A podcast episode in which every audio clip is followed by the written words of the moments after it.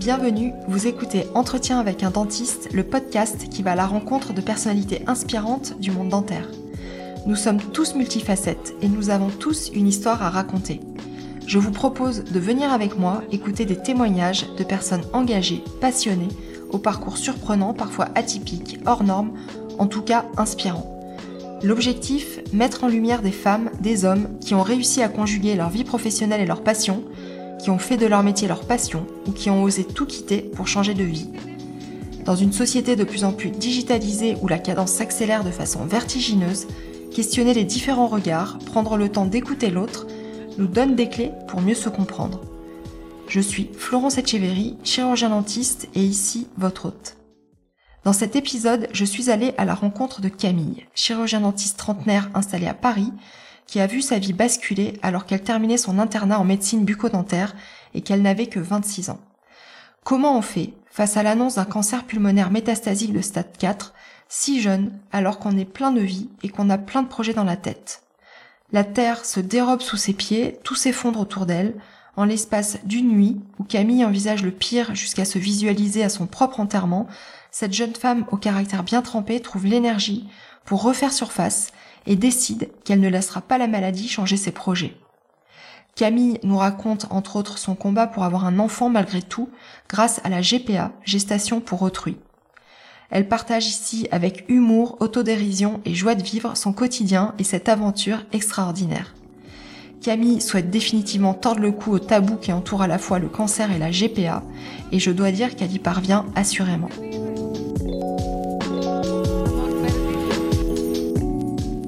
Salut Camille. Bonjour Florence. Comment vas-tu? Bah écoute, ça va très bien et je te remercie d'être euh, là aujourd'hui, euh, de, m'interroger. bah écoute, et tu sais ce que je vais faire? Je vais, je vais t'épargner euh, les présentations parce que souvent j'entends dans les podcasts l'invité doit se présenter. Je trouve que c'est un, un, peu, moi j'aime pas trop qu'on me demande en général de me présenter. Alors je vais le faire pour toi. Donc Camille, donc tu as 31 ans, tu es chirurgien dentiste. Euh, j'ai vu aussi que tu étais modèle à tes heures perdues. Alors ça, j'aimerais bien tout à l'heure que tu m'en parles un petit peu. Mon Dieu, non. ah si, si, si. tu es mariée, tu es maman d'un petit Gaspard. Et ben, il y a à peu près 4 ans, il me semble, Monsieur Truc est entré dans ta vie et a un peu bousculé tes, tes plans. Euh, donc ça, tu me raconteras euh, toute cette histoire autour de Monsieur Truc, Pessimus et, les patates et, ce qui s'ensuit. Et, euh, et avant, ben avant que tu me racontes un peu tout ça, j'aimerais bien savoir un petit peu plus bah, bah, de ton enfance, dans quel environnement tu as grandi, est-ce que tu as des frères et sœurs, comme, quel caractère tu, tu, tu avais quand tu étais petite, tout ça quoi. D'accord, oui, ça fait beaucoup. Alors, euh, donc euh, moi, je suis issue d'une famille de, trois enfants, avec un grand frère et un petit frère, euh, une maman dentiste. donc, j'ai pas fait très original pour le coup. Et, sinon, j'ai eu une enfance très heureuse, enfin, aucun, pas de troubles connus. Non, je sais pas. ouais, une enfance heureuse. Et, et voilà au, niveau, euh, au niveau du caractère, t'étais étais comment quand t'étais petite? Alors, au niveau du caractère, j'étais peut-être euh, un petit peu euh, garçon manqué, assez sportive. Toujours avec mille et un projets, mille et une activités, jamais m'arrêter. Et je pense que ce tempérament-là, je l'ai gardé, voire multiplié maintenant aujourd'hui. Mais du coup, je suis restée vrai qu'à l'époque, je faisais déjà plein de choses et encore aujourd'hui, j'ai du mal à me poser dans un livre ou, enfin, faut pas me demander de, faire de la pêche, euh, d'aller pêcher euh, des poissons et d'attendre deux heures derrière ta canne à pêche, ou bien, faut pas me demander de, jouer aux échecs pendant deux heures, quoi. Ça me passionne pas trop. Euh, si je vais à la pêche et que je pêche en deux secondes, ça va. Mais, non, mais je suis très impulsive et ça peut me jouer des tours aussi. Mais un peu têtu. Oh, complètement. complètement. et euh, donc, tu es partie sur les études de dentaire euh, direct, c'est-à-dire que tu as, as, choisi médecine et, et après tu t'as fait dentaire. Tu, ta maman, euh, ça a été un modèle? Enfin, qu'est-ce qui t'a poussé à faire, à faire dentaire? Alors, pour être honnête avec toi, j'avais pas vraiment de. Enfin, moi, j'étais très. Lorsque j'étais petite, je faisais beaucoup de brocantes. Tout le monde me voyait faire du commerce parce que j'avais. Je parlais enfin, facilement je pouvais embobiner les gens facilement. Euh, mon père me disait même que je pourrais vendre un aquarium, que je pouvais vendre un aquarium percé euh, aux gens. et donc, du coup, et finalement, tu vois, j'ai atterri en dentaire parce qu'au moment du bac, euh, il y avait plein de choses qui me tentaient la décoration, donc, tout ce qui est architecture, le droit. la médecine, en même temps soigner les patients, c'était vraiment quelque chose aussi qui me, qui me tentait. Je trouvais ça passionnant. Et, euh, arrivé en terminale, enfin, je sais que mon père avait, il est dans le commerce et il avait eu des soucis avec sa société. Et, euh, et en fait, il m'a poussé, il m'a dit franchement, tu devrais faire comme ta maman, parce que ma mère bossait trois jours par semaine euh, à l'époque. Et, et c'est vrai que dentaire, pour ça, pour une femme, c'est juste génial. On peut, enfin, adapter notre planning tout en en pouvant passer, enfin, tout en prenant des vacances ou profiter quand même. Enfin, c'est une profession quand même qui est incroyable pour tout ça. Et, mm. euh, et en même temps, on a un contact avec les patients. Et, et donc, ça, c'était parfait. Euh. Puis redonner un sourire euh, aux patients, je trouvais ça super. Et, et donc, du coup, arrivé en post-bac, c'est vrai que je suis partie en dentaire comme ma mère. Et enfin, je suis partie d'abord bah, en médecine à Nantes. J'ai fait mon externat à Nantes. Euh, à ma première première année, euh, j'avais 6 sur 20 de moyenne parce que je suis tellement maniaque, euh, que ce soit en décoration ou sur mes cours. Donc, je, passais beaucoup de temps à peaufiner mes cours. J'ai recopié une fois, deux fois, trois fois. Je décalquais des petits dessins. Donc, en fait, ça a été un cours de une année de coloriage, dessin, voilà. Et sauf que bah, à la fin de l'année, j'avais pas, pas du tout assez de points pour l'avoir. Et donc, avec ma mère, on a été convoqués par le doyen de Nantes et euh, il voulait pas m'autoriser à repasser euh, la première année de médecine. Ah bon? Ouais, parce que du coup, j'avais 6 de moyenne, 6,20. Mais il n'y a, pas, a pas de. Enfin, je veux dire, moi, la, première année que j'ai faite, je ne peux pas dire ma moyenne, je m'en souviens pas, mais je sais que ça a été catastrophique. Alors que j'ai beaucoup bossé, mais je pense que ma méthode de travail, euh, euh, c'était pareil que toi, c'est-à-dire que je passais beaucoup, beaucoup de temps à recopier mes cours. Déjà, euh, je passais beaucoup de temps à décrypter mes recopiages de cours parce que pour suivre le rythme en amphi eh et, prendre le, le, rythme de la prise de notes, c'était infernal, mais vraiment infernal. Et euh, donc j'avais pas de méthode de travail, donc j'ai gaspillé beaucoup de temps et perdu beaucoup d'énergie. Donc c'était pas que je m'en foutais, que je foutais rien. Mais c'est bizarre quand même qu'on veuille pas t'autoriser à redoubler.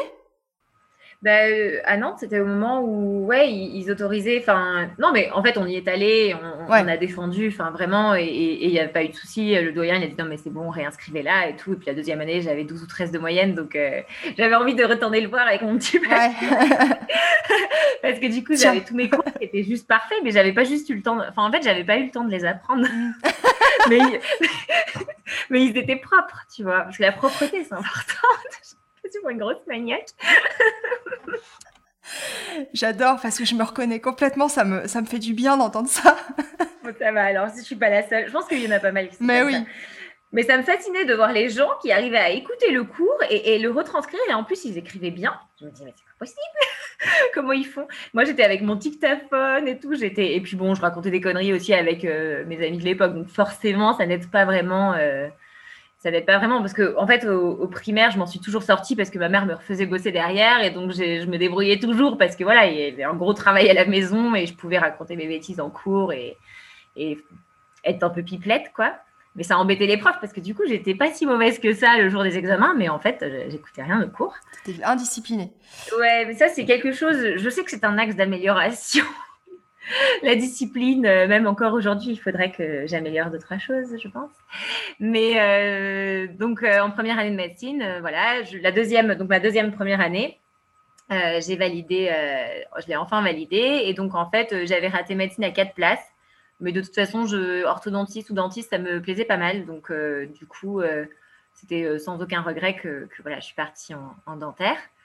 Et euh, après les études de dentaire, donc mon externat euh, s'est passé à Nantes. Et puis dès la, enfin, dès la hum, quatrième année, du coup, j'ai voulu faire euh, l'internat.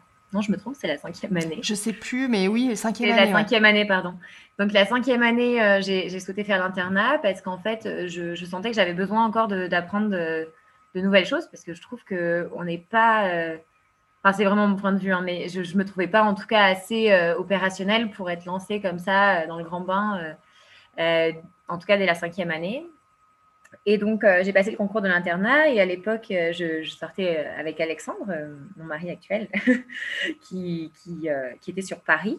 Et en fait, il alternait, il, travaillait à Francfort, Paris. Donc, en fait, on faisait des allers-retours. Il fait quoi, les... Alexandre il fait, il fait, quoi comme métier? Il, fait, il a fait quoi comme étude Il a fait une école de commerce et là, il est dans la finance. C'est marrant parce que finalement, il a, il a suivi un peu comme ton papa et toi, tu es dentiste. c'est marrant. Mon papa, il n'est pas, pas, dans la finance. Hein. ah oui, ouais, dans il a commerce. Fait une école de commerce. Dans le commerce, ouais, ouais. exactement. Et du coup, Alexandre, à cette époque, il était dans la banque et euh, maintenant, il est dans la fibre optique. Mais euh, donc, on faisait des allers-retours. Donc, notre, relation, ça fait depuis euh, déjà quasiment 8 ans, mais c'était pas évident parce qu'on a beaucoup, on a été à distance pas mal de temps, donc c'était pas toujours simple d'être tout le temps comme ça à distance quand on voit tous nos amis s'amuser à côté. Enfin, on n'avait pas du tout le même rythme parce que du mm. coup, moi, je me suis retrouvée à. En fait, quand j'ai passé le concours de l'internat, j'ai eu la chance d'avoir Brest moi, à cette époque, l'orthodontie, je me disais que ça pouvait être sympa, pas trop stressant et, pas mal. Et, euh, et, en fait, j'avais pas eu ortho parce qu'il fallait être dans les, dans les premiers à l'internat. Et donc, du coup, il me restait chirurgie ou médecine bucco-dentaire. Et en fait, euh, médecine bucco-dentaire, c'est un peu. Euh, bon, mon mari, il dit super dentiste. Je sais pas si on peut dire super dentiste, mais en tout cas, c'est de pousser un petit peu l'omnipratique, que ça soit dans n'importe quel domaine. En fait, tu pousses un petit peu sur des patients un peu plus complexes avec ont plusieurs pathologies ou bien des patients. Euh, tu vois, moi, j'avais traité pas mal de patients, donc euh, des, cas euh, de réhabilitation un peu plus complexes qu'on a l'habitude de faire, que l'on fait habituellement en fait en, en, en quatrième année ou cinquième année. C'était des choses un peu plus complexes. Et du coup, le jour où tu arrives, le jour où arrives en cabinet, c'est vrai que tu es un peu plus armé pour, appréhender tout ça. Et, et orthodontiste, du coup, c'était trois ans en plus, tout comme médecine bucco-dentaire. Donc, comme j'avais pas fait de sixième année, vu que j'avais eu la chance de l'avoir euh, dès la cinquième année, euh, j'avais hésité à redoubler. Puis au final, j'avais peur de, pas, de rien avoir l'année d'après, parce qu'il y en a qui l'ont pas eu euh, d'ailleurs, qui ont redoublé. donc, j'avais vraiment peur de ne pas l'avoir. Et parce que j'aurais pu prendre Paris et rejoindre mon mari maintenant à Paris. Et en fait, j'ai préféré prendre quelque chose et de prendre. J'avais Brest ou j'avais d'autres villes aussi, mais j'avais pas Paris en tout cas. Et euh, donc, j'ai pris Brest et je suis partie, du coup, euh, d'expatrier à Brest. Tout le monde m'avait dit, mais qu'est-ce que tu vas faire là-bas et tout. Et puis, en fait, euh, on m'avait, on m'avait pas un portrait de Brest, franchement. On m'avait dit, mais ils n'ont pas le P-Max pour, pour, le, pour la paro, ils n'ont pas ci et tout. Et en fait, quand je suis arrivée à Brest, j'ai trouvé déjà une ambiance incroyable. Déjà, l'ambiance était géniale. Et ensuite, je pense que on peut apprendre partout, en fait. Donc, euh, donc pas que pour l'ambiance, mais en tout cas, euh, au niveau professionnel, c'était sympa. J'ai appris plein de choses euh, parce qu'on travaillait beaucoup. On était avec les radiothérapeutes de l'hôpital, avec les oncologues, avec les ORL. Enfin, du coup, c'était vraiment intéressant d'être. J'avais mes co-internes en chirurgie. Enfin, mm. Donc, j'ai appris vraiment plein de choses. Et finalement, tu vois, ça m'a rajouté que deux ans par rapport à un parcours classique de six ans, puisque la sixième année, du coup, est un peu masquée dans la, dans la première année d'internat. Et enfin, ça te permet aussi de caser toutes les formations que tu veux. Enfin, même si tu n'es pas taisé, il y a beaucoup de formations universitaires que tu peux caser. Enfin, moi, j'avais fait un master, du coup, euh, là-bas. J'avais, fait, euh, j'avais essayé de caser des formations euh, pour le jour où tu arrives toute seule en cabinet. Tu as, fait quoi alors comme, comme DU, comme CES ou comme, comme formation en plus de l'internat? J'ai fait donc un DU d'implantologie, donc un master de biologie santé. J'ai fait un DU de pathologie buccale, bah là, cette année, je fais des d'expertise. Et sinon, j'ai fait des formations d'acide hyaluronique et d'orthodontie, du coup, pour euh, faire les gouttières euh, transparentes. Et après, euh, d'autres formations, enfin, d'autres petites formations comme ça. J'ai fait la huile paro aussi. Enfin, j'ai essayé de toucher un petit peu à tout. Je m'étais dit, à partir de mes 30 ans, j'essaye de me canaliser dans une voie pour arrêter de m'éparpiller. Mmh. Et du coup, donc c'est vrai que jusqu'à mes 30 ans, j'ai touché un petit peu à tout pour voir vraiment quel domaine me plaisait le plus. Et aujourd'hui, tu, tu, fais quoi euh, bah, essentiellement en cabinet? Beaucoup d'esthétique, euh, d'orthodontie avec les aligneurs. Et euh, des endos, j'en fais de moins en moins. Mais bon, maintenant que j'ai acheté mes loupes, j'aime presque plus l'endo. Donc, ah ouais? Je m'étais dit que j'en ferais plus parce que ça me fatiguait. Puis en fait, maintenant que j'ai mm. mes loupes, j'avoue que c'est beaucoup plus agréable. Tu vas passer au microscope après? Non, quand même pas. Non, mais je pense qu'on peut pas être bon partout. Donc je préfère me. Mais en tout cas, je trouve ça génial de, de enfin, de proposer au traitement. Enfin, mes plans de traitement passent vraiment facilement parce que je pense que du coup, maintenant, j'ai pris plus d'assurance dans, dans, mon travail grâce à l'internat, grâce aux quelques années euh, que j'ai pu faire euh, auparavant. Et euh, du coup, maintenant, j'hésite pas à proposer vraiment le, plan de traitement idéal avec les aligneurs, l'éclaircissement, les facettes, enfin, vraiment tout, tout faire dans l'ordre pour avoir, pour récupérer un, sourire esthétique. Et puis, je fais beaucoup de, je fais de l'implantologie et de la prothèse sur implant aussi. Et là, je sens que mon activité, tu vois, elle enfin, je suis parfaitement épanouie dans l'activité dans laquelle je suis parce que j'ai pris plus d'assurance par les formations, tout ça, et j'hésite pas à proposer ce que vraiment moi j'aimerais qu'on me propose. Voilà ce que l'internat a pu m'apprendre. Euh. Ouais, donc euh, bah, que j'évoquais au début, et puis là, euh, toi, c'est vrai qu'il y a eu, bah, y a eu un événement quand même marquant dans ta vie qui, qui, bah, qui t'a, qui t'a forcé à, voir les choses un petit peu sous un autre angle. Donc ça, c'était en juste avant le la thèse, enfin ta thèse. exactement, c'était en fin d'internat. Alors en fait, euh, en, septembre 2016, euh, juste avant de passer mon mémoire et, ma thèse, euh, en fait, je commençais à avoir mal au dos depuis pas mal de mois, mais en même temps, je n'étais pas fatiguée, enfin aucun, enfin pas vraiment de symptômes. Ça avait l'air d'aller quand même, mais en fait, donc j'ai passé des examens à l'hôpital de Brest par mes collègues parce qu'à chaque fois, en fait, je faisais ma thèse dire, je faisais ma thèse sur les cancers ORL parce que du coup, j'étais, je faisais, euh, j'allais travailler un petit peu en radiothérapie pour faire du laser aux patients. Euh, voilà, c'était dans notre, dans notre parcours euh, de l'internat à Brest. et donc, je m'occupais de patients qui faisaient de la radiothérapie pour essayer de soulager leurs leur blessures dues à la radiothérapie. Et donc, je m'étais lancée dans une thèse sur ça, en fait, sur les effets de, du, laser, sur les radiomucites et les radiodermites. Et euh, sauf que du coup, à la fin de mon internat, euh, euh, je suis désolée si ça, peut me, tu perturber un petit peu, mais en fait, j'avais des douleurs qui traînaient, tout ça. Donc en fait, c'était mes collègues à chaque fois, mes amis radiologues, mes amis radiothérapeutes. Enfin, au départ, c'était juste mes amis radiologues qui me, me, faisaient mes radios, etc. Et puis en fait, de fil en aiguille, il y avait quand même des choses qui étaient pas nettes. J'avais mal au cou, mal au lombaire, donc et ça durait depuis au moins six mois. Et euh, donc, euh, au niveau des radios, euh, le, neurologue, à un moment donné, il me dit Mais est-ce que vous avez des douleurs au niveau. Enfin, est-ce que vous êtes fatigué Est-ce que vous avez perdu du poids? Enfin, j'avais aucun, aucun signe d'altération de, de l'état général. Et, et en fait, à un moment donné, j'ai dû passer des examens complémentaires. J'ai passé un TEP scan. Je ne sais pas si tu vois ce que c'est. Bah, c'est un, un, examen radiologique de tout le corps. Et avec des molécules qui fixent donc le, toutes les zones euh, qui consomment du sucre et tout ça. Et comme les, dans le cadre d'un cancer, euh, euh, les métastases consomment du sucre. donc du coup, je passe ce TEP scan et en fait, en plus, je faisais, un, je faisais aussi un master d'imagerie. Bref, donc je et à chaque fois, j'avais accès à la plateforme des patients sur sur sur, les accès de l'hôpital en fait. Et là, j'étais dans la, je me souviendrai toujours, j'étais dans la salle de pause avec mon co-interne en chir, Anthony, qui est devenu, enfin, qui est un ami un super ami que j'ai gardé de Brest. Et euh, j'étais sur la plateforme, puis là, je commence à regarder, parce qu'en en fait, je reçois, j'étais suivie en rhumatologie pour toutes ces histoires. On ne savait vraiment pas ce que c'était. Il y avait une sorte de nomadisme médical au départ euh, sur mon, diagnostic. Et, euh, et là, j'écoute mon, mon, téléphone et j'entends Oui, bonjour, c'est professeur, voilà, le rhumatologue. du coup, vos résultats devraient arriver demain. Euh, alors, c'était les résultats, excuse-moi, c'était les résultats d'une biopsie osseuse que j'avais fait au niveau d'une vertèbre, au niveau de mes lombaires, là où j'avais mal. Et donc, le rhumatologue m'appelle pour me dire que les résultats de ma biopsie lombaire devraient arriver, euh, voilà, euh, demain matin. pas la peine de me confirmer, je considère que c'est bon pour le rendez-vous, tout ça. Et donc, moi, je me dis, bon, s'il me dit ça, c'est qu'il a reçu les résultats. Ça faisait 10-15 jours que j'attendais. Donc, je me connecte sur la plateforme parce que je suis curieuse tu me demandais, mais je suis assez curieuse. Et donc, je me connecte sur la plateforme et, euh, et là, euh, je, descends la petite souris là et je regarde mon nom, mon prénom et je vois une petite ligne euh, relevée de la, la biopsie, métastase osseuse, probablement d'un adénocarcinome d'origine pulmonaire. Et là, je me dis, mais c'est pas vrai, c'est pas vrai. Je me dis, mais enfin, j'ai relu trois fois mon prénom, mon nom, enfin, mm. ma date de naissance et tout. Et il y avait Anthony qui était à côté, euh, mon, mon interne, et il était choqué. Enfin, on était tous les deux vraiment choqués. Enfin, c'est vraiment l'impensable quand ça te tombe dessus. Tu, enfin, es sidéré, quoi. C'est vraiment mm. euh, le.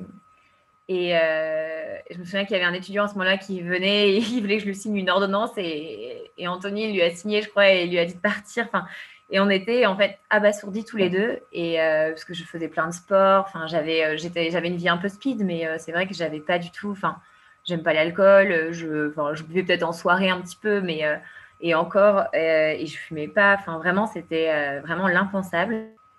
Et donc, à partir de là, bah, j'ai appelé mon oncle qui est médecin directement. Je lui ai dit, bah, mes résultats viennent de tomber, mes douleurs, c'est dû à, une métastase et tout. Bon, commence à me dire, bon, écoute Camille, si c'est la thyroïde ou les ovaires, ça se soigne bien, mais enfin, en réalité, avec le recul, il ne savait pas forcément trop, parce que c'est tellement mm. particulier, les cancers, que... Mm.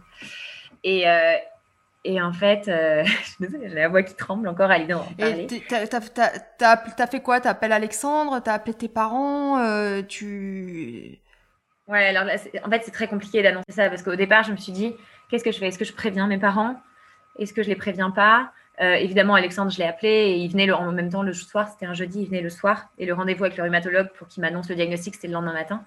Et heureusement, il y, avait, euh, il y avait du coup Alexandre qui allait venir ce soir-là. C'était exceptionnel. Il avait dû prendre son vendredi euh, ou en télétravail, je ne sais pas. Il était à Brest ce jour-là.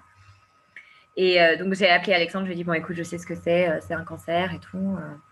Et donc, Alexandre, bah, il a été génial. Enfin, il, bah, le soir, il est venu. Puis tous mes amis m'ont entouré. Enfin, j'ai beaucoup de chance dans tout ça. Et euh, quand j'ai, quand je, donc quand j'ai, euh, quand j'en ai parlé à mon, mon, oncle médecin, il m'a dit bon écoute par contre euh, si c'est le poumon c'est plus grave et tout. Puis trois jours après j'avais le, ils avaient vraiment analysé le truc et c'était le, c'était c'était vraiment un cancer du poumon généralisé. Et donc j'appelle ma mère, donc j'ai fini par lui dire ils avaient un week-end organisé avec leurs amis, mais elle est quand même venue le lendemain. Puis elle, elle avait pris le parti de pas en parler à ses amis le, le week-end parce que voilà. Et euh, en fait, euh, tu vas réussir à me faire pleurer au micro. Hein. je te connais. non, mais du coup, euh, du coup, c'est vrai que c'est très particulier. Et en fait, quand je, tous mes amis, mes amis, ils étaient sidérés parce qu'en plus, j'étais vraiment celle du groupe qui fumait pas. Mm. alors que tous les autres, bah, tu vois ce que c'est la vie étudiante. On, boit, on fume, on, voilà, en soirée, c'est un peu en médecine dentaire. C'est ouais. c'est un peu des excès. Et, donc là, mes amis ont été super. Euh, Anthony euh, est venu avec moi, ils m'ont raccompagné chez moi. Euh, je me souviens qu'on était passé par la supérette pour acheter quelques gâteaux et tout rapidement pour rentrer à mon appartement. Et, moi, je me souviens que je déambulais dans les, dans le, dans les rangées de, fin, du supermarché et je prenais des trucs comme ça et j'étais complètement. Enfin, j'étais. J'étais pas là, quoi. J'étais, mm. Je venais d'apprendre quelque chose qui était tellement choquant que bah, voilà, je déambulais dans, le supermarché sans vraiment savoir ce que je devais choisir ou pas. Et, euh, et puis, donc, Anthony, euh, Anthony c'est appris les choses en main parce que sinon, on n'allait rien manger. Euh, et, du coup, et du coup, on est arrivé à mon appart et là, tous mes amis, enfin, j'ai appelé mes amis proches et tous mes amis étaient là pour m'entourer. Et Alexandre est arrivé qu'à 11h le soir ou minuit, le temps de venir de Paris. Et le lendemain, j'avais ma mère qui, qui, arrivait à, vers 10h le matin, mais moi, j'avais rendez-vous à 9h avec le rhumatologue. Donc j'étais dans la salle d'attente. Euh, enfin, déjà le, jeudi soir, la nuit en fait.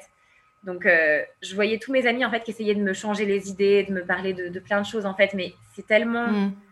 c'est tellement choqué. Et puis enfin quand, ça t'arrive à toi, enfin c'est c'est vraiment. Euh, bah, c'est l'injustice totale, quoi. C'est l'injustice, ouais, totale. Et du coup, je les entendais rire. Il y avait certains, enfin, tu vois, chacun y va avec euh, bah, sa personnalité. Donc, euh, certains qui étaient plus dans, dans l'empathie, dans la compassion, puis d'autres qui essayent de mettre des, des, des, de montrer des blagues, des films rigolos et tout. Mais en fait, es tellement sidéré que j'étais pas dispo, en fait.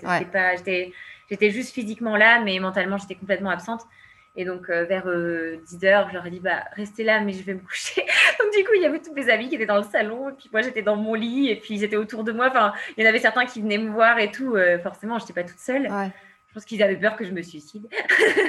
mais du coup, ce qui est compliqué dans, ce, dans, dans, ces annonces-là, c'est que hum, on le voit déjà. Je pense que ça renvoie euh, une image de peur en fait et ah aux, gens. Il, y a y y un effet miroir, il y a un effet euh, de, de choc.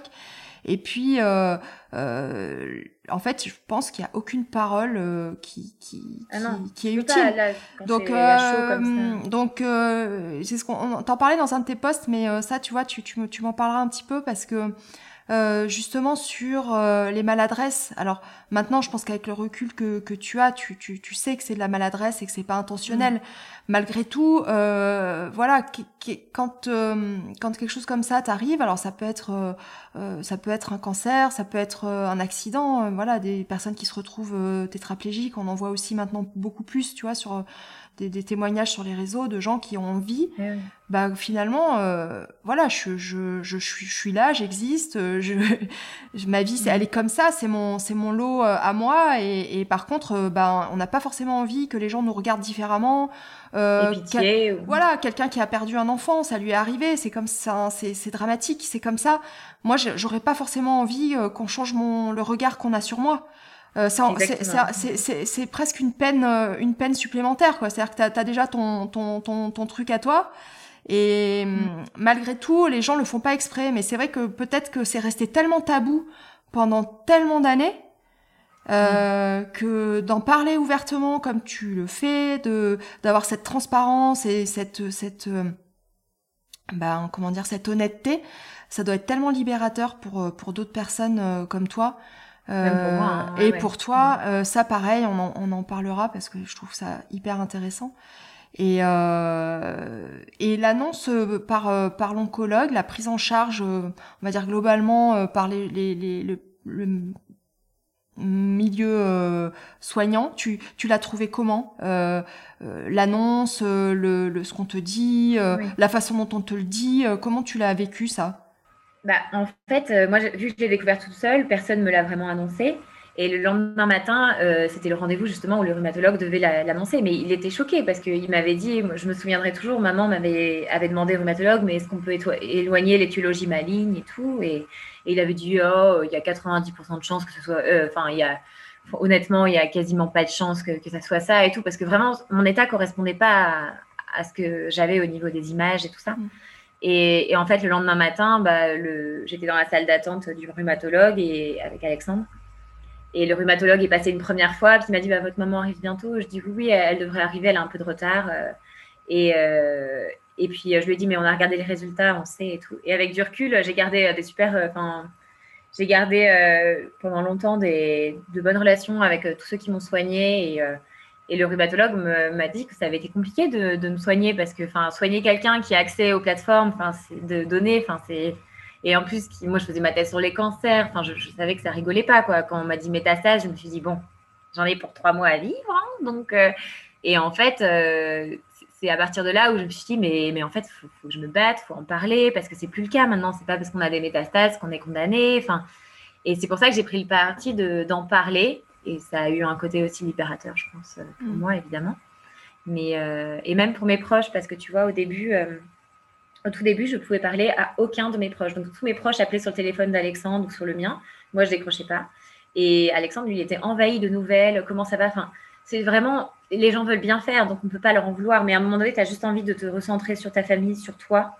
Et, et voilà, prendre du, soin, du temps pour toi, accepter ça. Et en fait, je pense que si on est confronté à ça par un proche, il faut, voilà, quand le proche a besoin, euh, enfin, il faut pas être trop envahissant non plus, parce qu'on a eu des amis qui ont été hyper envahissants, euh, certains, mais on sait que c'est juste par amour et que, voilà, c'est juste, de, comme je disais, de la maladresse et, et c'est mm. pas, c'est pour ça que je leur en veux absolument pas avec du recul.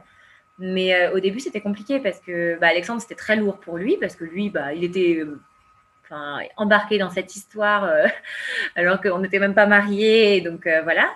Et, euh, et, puis moi, au tout début, je pouvais parler que aux personnes qui pouvaient m'apporter quelque chose. Donc c'est hyper méchant. Et je pouvais parler que euh, aux radiothérapeutes, aux oncologues, à mes, copains, copines euh, radiothérapeutes ou oncologues. Et voilà, parler à une personne pas du milieu ou à un autre dentiste, voilà, je pouvais vraiment parler à des oncologues, c'est tout. parce que j'avais besoin de trouver des, réponses à mes questions, de trouver des, solutions, de, des traitements, ce qu'il allait se passer pour moi. Et en fait, euh, la prise en charge, tu vois, à Brest, euh, c'était compliqué parce que du coup, j'étais avec euh, mes collègues. Je mangeais, c'était des gens qui me, qui me voyaient en fait au restaurant de l'internat, avec qui je, partageais une partie de billard. Ou, et ça, ça a été très compliqué. du coup, à un moment donné, j'ai dit au rhumatologue, même quand je voyais des externes défiler dans la chambre, qui, me refaisaient les petits tests de réflexe et tout, je fais non, non, mais là. Et, donc, j'ai dit au rhumatologue, je, suis désolée, mais je peux pas. J'aimerais que ce soit que vous qui viennent, n'y ait que vous qui viennent dans la chambre parce que je ne peux pas. Euh, Mais parce qu'en fait, c'était des gens qui, qui, que tu connaissais et, et tu sentais que le regard avait changé. Enfin, c'était. c'était... Non, non, pas du tout. Là, c'était des externes parce que bah, j'étais le ah cas d'école, quoi. Le cas. Euh, enfin, voilà, j'aurais préféré être un cas hors norme pour autre chose que pour ça. Mais bon, euh, que pour un cancer métastatique.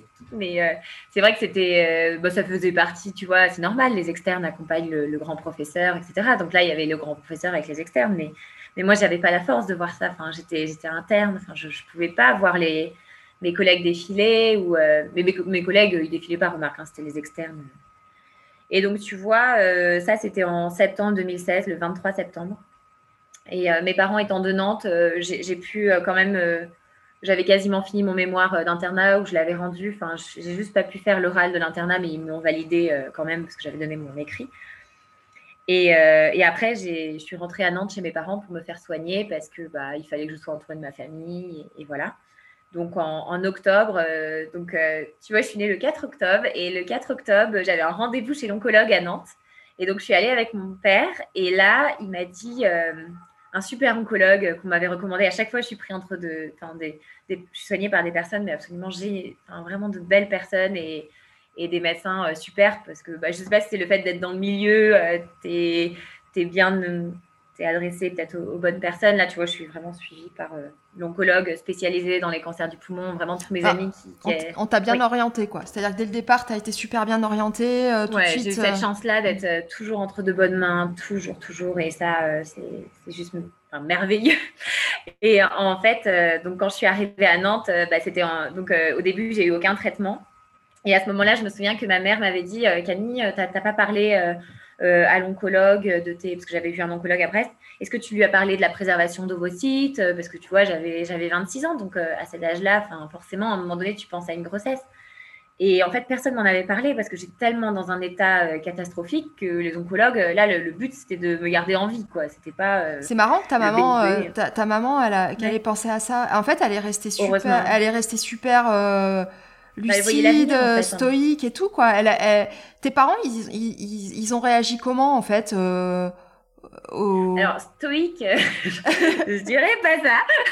en fait, euh, tu vois quand on est, bah, alors quand on est arrivé à Nantes, donc je suis allée avec mon père parce que ma mère travaillait.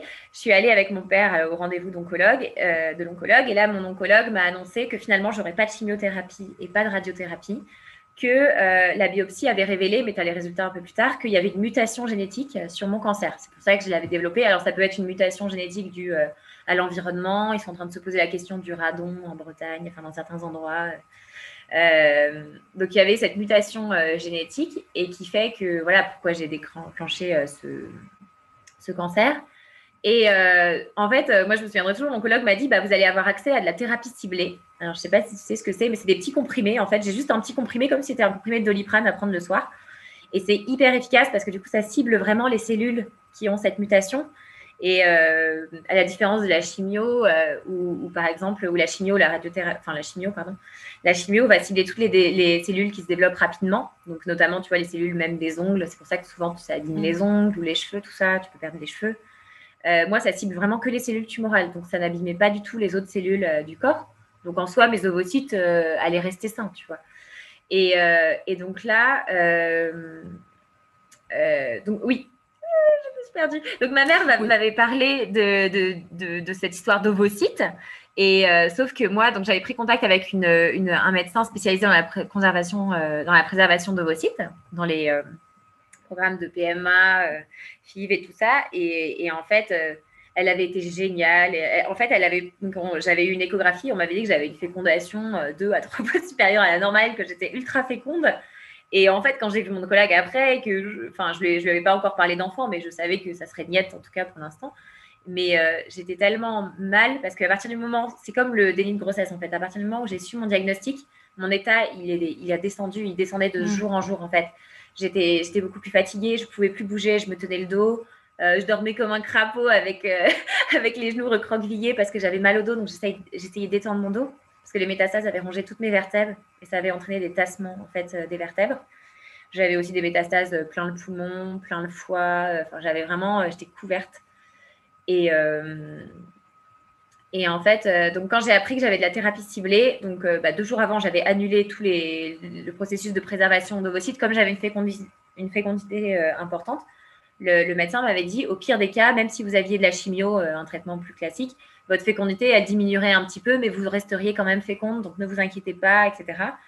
Et puis, euh, même, tu vois, j'avais même tiré un trait sur, euh, sur la grossesse, parce que là, je voyais mon état qui se dégradait, et bon, à un moment donné, il faut aussi être euh, logique. Et quand j'ai appris que j'avais de la thérapie ciblée, je me souviens, j'ai dit à l'oncologue, euh, mais du coup, la thérapie ciblée, euh, c'est pendant combien de temps? Parce que j'avais d'autres choses à faire, moi, après cette histoire.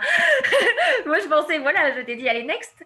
Et en fait, euh, il m'a dit, non, non, mais la thérapie ciblée, c'est probablement à vie, mais c'est une chance que vous ayez accès à ce type de traitement. Mais je dis, mais je préfère faire de la chimio pendant deux ans et après, être tranquille. Et il m'avait dit, non, non, mais... ça se passe pas comme ça. il m'a dit, non, mais c'est très bien. Mais non, mais c'est vrai, quand on t'annonce ça, tu vois, moi, j'avais prévu de retrouver Alexandre à Paris, de commencer dans un cabinet. J'avais trouvé un poste dans, euh, dans, un cabinet dans le 17e euh, avec, euh, avec une collègue avec qui bah, je, je, travaille aujourd'hui encore. Et qui, donc, quand je lui ai annoncé ça, forcément, elle était surprise. Et donc, j'ai commencé les traitements donc, le jour de mon anniversaire, le 4 octobre. Donc, au début, bah, forcément, vomissement, parce que tu te prends une sacrée dose de, mm. de comprimés dans la figure. Donc, et puis, en fait, dès le lendemain du. Je fais un peu des retours en arrière, je suis désolée. C'est pas grave, moi euh, je, suis, j'arrive à suivre. dès, le lendemain du diagnostic, en fait, je me suis dit, allez, il faut que je me batte. Tu vois, toute la nuit, j'ai pensé à mon enterrement. Je me suis dit, mais j'avais envie de faire ci, ça, mm. ça, parce que j'ai toujours plein de projets. Et euh, là, je me suis dit, mais en fait, euh, enfin. j'ai pas le choix, il faut quand même que j'aille au bout de ces projets, il faut que je me batte. Et donc, dès le lendemain, donc toute la nuit, j'ai pensé, voilà, au pire. Elle là à mon enterrement. non, mais du coup, euh, j'étais prête à faire mon testament, hein, à donner mes robes, etc., à répartir. et puis en fait, euh, et puis en fait, le lendemain, je me suis, je me suis, dit, allez, j'ai pas le choix. J'ai 26 ans, euh, c'est pas comme ça que ça doit se passer. Et donc j'ai créé un groupe sur Facebook qui s'appelle Ma bataille, mon truc et ses petits trucs. Qui existe encore?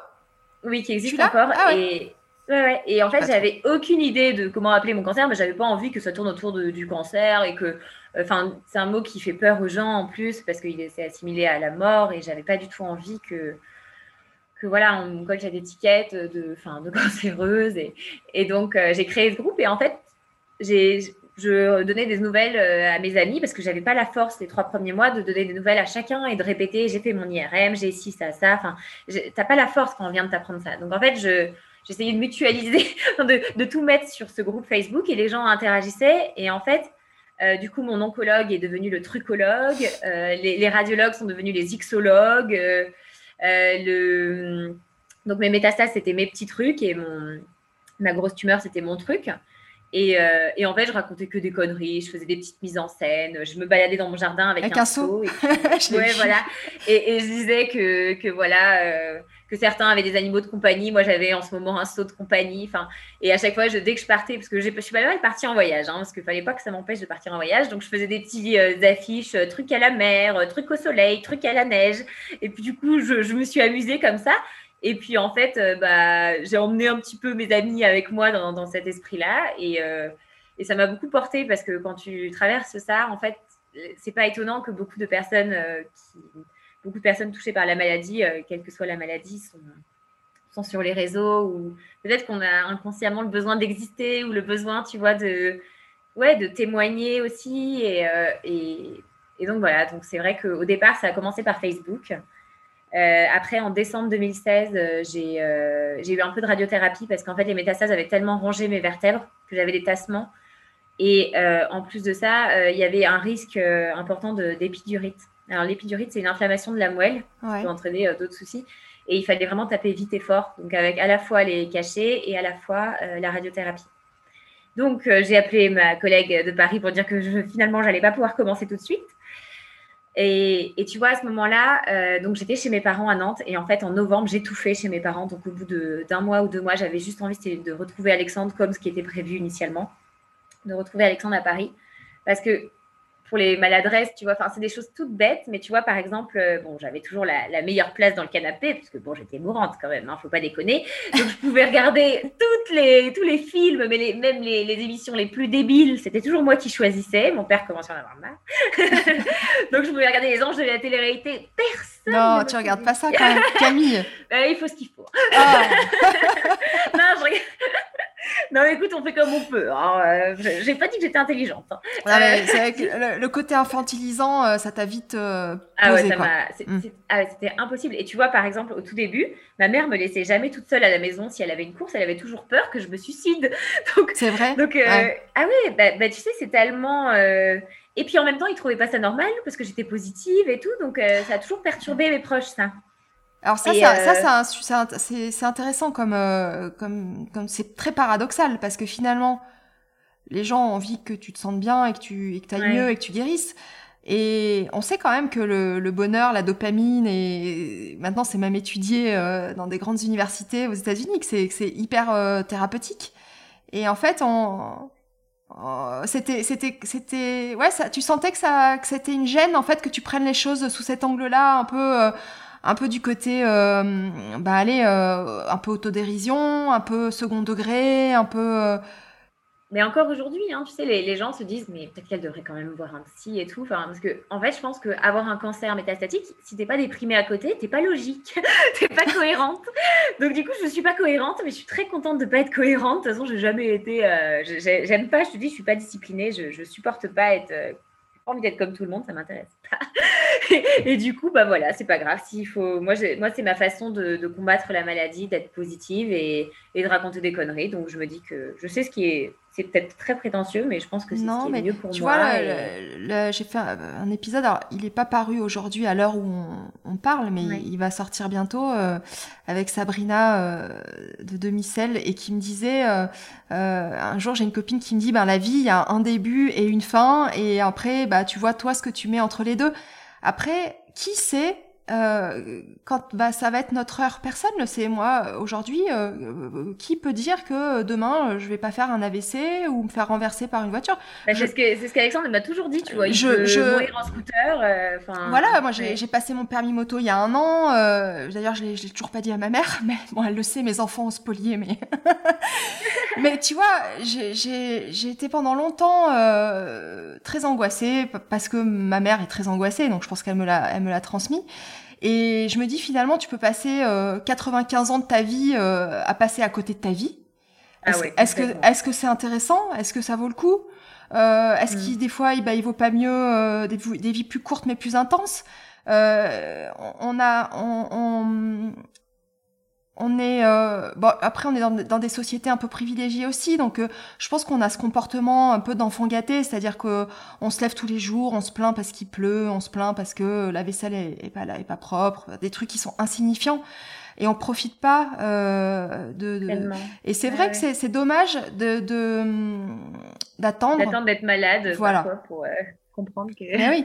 on a une chance euh, inouïe de d'avoir de l'air dans nos poumons, de, de pouvoir euh, d'avoir ses jambes, de pouvoir euh, profiter. Et en fait, c'est pas c'est pas forcément la, la, quantité qui est importante. C'est c'est comme aujourd'hui la, la, le pouvoir des, des, des réseaux sociaux à, à, à, focaliser, à être attentif à combien je vais avoir de, de likes aujourd'hui, combien de personnes vont me suivre. Finalement, on s'en fout. Euh, mais c'est plus facile à dire qu'à faire. Hein. Et, euh, et toi, ça t'a, comment dire, aujourd'hui, tu as, un peu de recul, euh, donc tu l'analyses, mais sur le moment, cet instinct, et, et tu l'as, tu l'as ressenti euh, vraiment profondément, c'est-à-dire le jour, bah, donc tu as eu, t'as touché le fond euh, pendant, allez, une, journée, une nuit. Je te jure qu'une nuit, ouais, c'est assez donc, fou. Ouais, t'as touché le fond, hop, t'as ouais. as, poussé, t'es remonté en surface. Et là, tu l'as senti, cette, euh, cet instinct euh, de survie, de dire que bah ah maintenant euh, c'est à fond quoi, et puis personne va se mettre euh, ah oui, travers le chemin. ça c'est clair. Ça, peut paraître, enfin, je peux peut-être paraître prétentieuse à dire ça, mais vraiment il y a, y a, plus rien qui me fait peur quoi. Et le, la seule chose qui compte, c'est voilà de, de profiter au max, de m'entourer des gens qui, qui, qui veulent du bien, qui sont de gens positifs parce que souvent je trouve que le, négatif attire le négatif et le positif attire le positif, tu vois. Et, et je trouve que il y a des gens ils râlent tout, enfin il y a des gens qui râlent tout le temps, ça va jamais, tout. Et il y a un moment donné, mais mince quoi. Enfin, mmh. next, on avance, on, on se retrouve les. Enfin voilà, on y va quoi. Et, et, moi, je pense que ça a été ma, ma démarche pour, euh, pour survivre parce que mmh. sinon, je, je, je, pense que. Et tu vois, dès le mois de février, j'avais encore des métastases plein de dos et je travaillais. Mmh. J'ai repris le boulot, euh, enfin trois mois après parce que voilà, j'avais envie d'avoir une vie normale. Euh, Et en fait, ce qui est terrible, c'est que Alexandre a été mis, euh, enfin, il y a eu un licenciement économique dans sa boîte euh, fin 2016. Donc, on s'est vraiment tout tapé, quoi. Cancer, licenciement. Et en fait, bah, contrairement à, voilà, finalement, tu vois, euh, novembre-décembre, on a surkiffé tous les deux. On était à Paris. On allait jouer à la pétanque, sur les, les, berges de, enfin, sur les quais de Seine. On se baladait, on faisait du vélo. Enfin, on a profité vraiment du licenciement d'Alexandre, de moi, du fait que, enfin, ça faisait longtemps qu'on voulait se retrouver à Paris. Et, euh, en fait, on, voilà, on, a vraiment, euh, enfin, vraiment, on a beaucoup apprécié cette période. Et quand je suis arrivée, euh, donc euh, février 2017, je commence à faire de nouveaux euh, examens pour voir un petit peu où on en est. Et là, euh, stupeur, stupéfaction, 80% de métastases en moins, tu vois, en l'espace de trois mois ou quatre mois, tu vois. Donc là, forcément, euh, butée comme je suis, euh, moi, je commence à dire à mon oncologue, bon, bah, du coup, on va pouvoir faire un bébé. est-ce que il a beaucoup de cheveux, ton oncologue ou euh... c'est, celui que j'appelle Pessimus. C'est ça. Et, Mais n'empêche que Pessimus veut faire un, un, un cas, euh, veut faire un, un case report, comment ça s'appelle? Ouais, un truc comme ça sur, euh, sur mon cas. T'imagines? Dans, dans quel, mais dans, sous quel angle, justement, pour, par rapport bah, à... Dans, par rapport à ce qu'on a traversé pour, pour avoir Gaspard. Mais c'est génial il, est, il est pas, il est pas si, il est pas si pessimiste que ça quand même parce que. Non. Bon, tendresse. Mais il sait que je l'appelle pessimiste. C'est vrai? Il m'a dit pourtant je suis le plus optimiste de Gustave Roussy. Je dis oh putain merde. merde. Mais moi tu vois j'ai aucun, je lui dis hein, je dis bah merde. T'as pas de filtre Parfois, j'avoue que j'ai pas beaucoup de filtre. J'arrive pas à, Ouais, j'aimerais parfois garder des choses pour moi comme les En même temps, franchement, il, il, doit être, il doit. Bon, après, ça doit pas. C'est ce que tu dis. C'est pas tous les jours rose euh, comme ça, mais bon, il, il doit quand même euh, y avoir un affect qui se, qui se crée. Euh... tu vois, au tout début, il m'a dit, euh, parce que moi, quand je suis arrivée à Paris, je me suis dit, bah, c'est le grand chef des cancers du poumon, c'est Monsieur Poumon. Donc, euh, il va m'annoncer euh, des choses. Voilà, il a vu tous les cancers, il va m'annoncer des bonnes choses. Tu vois, il va me dire, écoutez, maintenant, on peut s'en sortir de ce cancer-là et tout. Et premier rendez-vous, mais il m'a mis le moral à plat. Je suis revenue, j'étais boursouflée, euh, j'ai pleuré, mais toutes les larmes de mon corps. En fait, il, m'a, ouais, mis devant le, il m'a dit, mais, et maintenant, avec du recul, il me dit, mais vous êtes arrivé, vous étiez tellement optimiste qu'il a fallu que je vous remette, vous remette quand même devant la réalité parce que vous étiez trop optimiste. Et je sais, c'est là où à la fois c'est bien d'avoir des amis euh, dans le milieu médical, mais à la fois quand tu passes de l'autre côté, c'est pas simple. Euh, je sais par des, des amis euh, internes qui connaissent les internes euh, que, enfin, je sais ce qu'il a dit après, quoi. Je sais que, par exemple, quand je lui ai parlé d'enfants, je lui ai dit que je voulais quatre enfants, trois enfants. Il m'a regardé avec les yeux de Merlancy, là. et, euh, et du coup, je sais qu'il a dit à ses internes, mais vous imaginez, elle veut des enfants, etc. Et moi, à la fin de la consultation, euh, je lui ai dit, écoutez, de toute façon, on aura des enfants. Soit vous nous aidez, soit vous nous aidez pas, mais on en aura. Donc, je lui ai dit, est-ce que vous connaissez quelqu'un qui pourrait nous aider pour la GPA Parce que sinon, on peut se faire une GPA, donc une grossesse pour autrui. Euh, c'est le fait de, de, faire appel à une, une mère, enfin, une femme pour porter euh, euh, nos, notre embryon. Parce que mmh. du coup, c'est vraiment notre embryon. Mmh. Notre fils actuellement, c'est vraiment notre votre enfant. Euh... Ouais, génétiquement, parce que c'est mes spermatozoïdes. Euh... non, c'est pas mes spermatozoïdes, c'est mes ovocytes. Alors là, tu vas nous en apprendre. Le cancer a foutu la merde, là. Alors, mes ovocytes et les spermatozoïdes d'Alexandre. Et du coup, on a. Donc, euh, en fait, euh, j'ai parlé à une copine qui a fait sa thèse avec un, un, médecin qui est assez connu pour tout ce qui est FIV, PMA et tout ça, à Paris. Et, euh, et, donc, du coup, on est allé le voir. Et donc, euh, l'oncologue était prêt à nous accompagner dans un projet de grossesse, mais par une GPA. En tout cas, il voulait pas que je mm. porte euh, l'enfant et que. Donc, en fait, j'ai. Oui. Non, c'était juste Camille que je voulais que tu m'expliques la, la, différence entre la PMA et la, et la GPA. Alors GPA, j'ai bien compris ce que c'était. La, ouais. la PMA, finalement, je, je c'est quoi la, la différence? Procréation médicalement assistée. Donc en fait, tu vois, c'est euh, la GPA, c'est un petit peu, euh, en fait, c'est quand t'aides, enfin voilà, nous c'est vraiment une GPA euh, pure. Après la PMA, toutes les, les, femmes qui rentrent dans des processus de PMA, euh, c'est des femmes qui ont besoin d'une stimulation hormonale ou qu'on fasse des embryons et qu'on leur réimplante. Enfin, c'est euh, tout ce qui est processus de FIV, tout ça, fécondation in vitro, bah, ça rentre dans les processus de PMA. Mm. des femmes qui peuvent pas naturellement, donc du coup, euh, on, voilà, on fait des stimulations. Hum, la PMA euh, se pratique en France et c'est légal. C'est légal. Oui. Par contre, en revanche, oui. la, la, GPA, elle, est pour l'instant pas encore pas légale en légale France, en France ouais. alors qu'elle l'est dans d'autres pays. Euh, et ça, c'est le. Voilà, elle est, dans d'autres pays, et notamment. Euh, non, mais c'est toute l'histoire. Euh, je, je, je, regardais un petit peu de du bah, ce qui est qu'en fait le, la le corps, le, la, la, propriété du corps, le fait qu'on puisse pas exploiter le, le corps d'autrui ou bah, c'est le principe de l'indisponibilité du corps. C'est tout ça, tout ça qui, qui fait que euh, en France, ils n'ont pas encore, euh, au niveau de la loi bioéthique, je crois, pas encore admis, euh, mm. ils savent pas. Mais donc ouais, tu vas, tu, je te laisse nous expliquer, comment ça s'est passé. En fait, on, on, a rencontré du coup un, un, médecin spécialisé dans les dans les PMA, notamment pour, enfin dans, dans, tout ce qui est grossesse à risque ou PMA, tout ça. Enfin, parce que toutes les femmes qui ont des cancers, et il y a beaucoup de jeunes femmes qui ont des cancers du sein, souvent en plus c'est hormonodépendant, donc c'est compliqué. Moi, l'avantage, c'est qu'on savait une chose, dans ma malchance, c'était pas hormonodépendant. Et en plus, comme j'étais assez féconde, j'avais. Euh... comment je me la raconte Voilà. euh, du coup, euh... non, mais j'avais plein d'ovocytes, je suis très fière. Euh, du coup, du coup, en fait, c'est ce médecin qui m'a qui m'a fait la stimulation hormonale et il nous a vraiment bien recommandé, enfin le, le, bon médecin en Grèce, du coup, parce que il m'a dit, euh, je lui ai dit, voilà, moi, je, je veux faire une GPA. Enfin, je, on a envie d'avoir un enfant avec mon mari. Et euh, en fait, t'envisages pas. En plus, quand tu passes très proche de la mort, enfin, t'as envie de donner la vie, en fait. Et c'est, c'est même pas de l'égoïsme, c'est juste que t'as, as une, ouais, t'as soif de, de vie et euh, à la fois pour toi et à la fois donner la vie et, et voilà. Et, et c'était vraiment, euh, c'était dans mes tripes, quoi. Et mmh. euh, surtout que dans la famille d'Alexandre, limite, ils manifestent contre la, la GMA, contre qui font la manif pour tous, etc. Dans, ma famille, euh, on est issus du milieu catholique tous les deux. Dans ma famille, ils n'étaient pas pro-GPA, clairement, pas du tout. Donc, quand je leur ai dit ça, euh, enfin, ils étaient tous choqués. Enfin, on n'était pas vraiment suivis. Hein, euh, on a dû batailler pour, voilà, pour, se lancer dans ce projet. Et en fait, quand on a rencontré le médecin, donc, ce qui est génial, c'est que j'ai pu arrêter mon traitement pendant 15 jours. Mon traitement, le petit traitement, le petit cachet que je prends, la, la thérapie ciblée. Euh, il me permet euh, de réduire les métastases et de, en tout cas, stabiliser euh, complètement la maladie.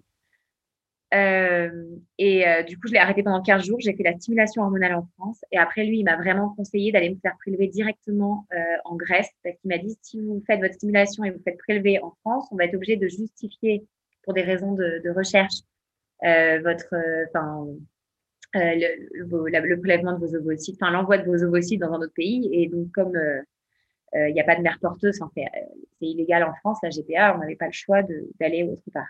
Hmm. Et la Grèce, ça me semblait un petit peu plus éthique, entre guillemets, que certains pays.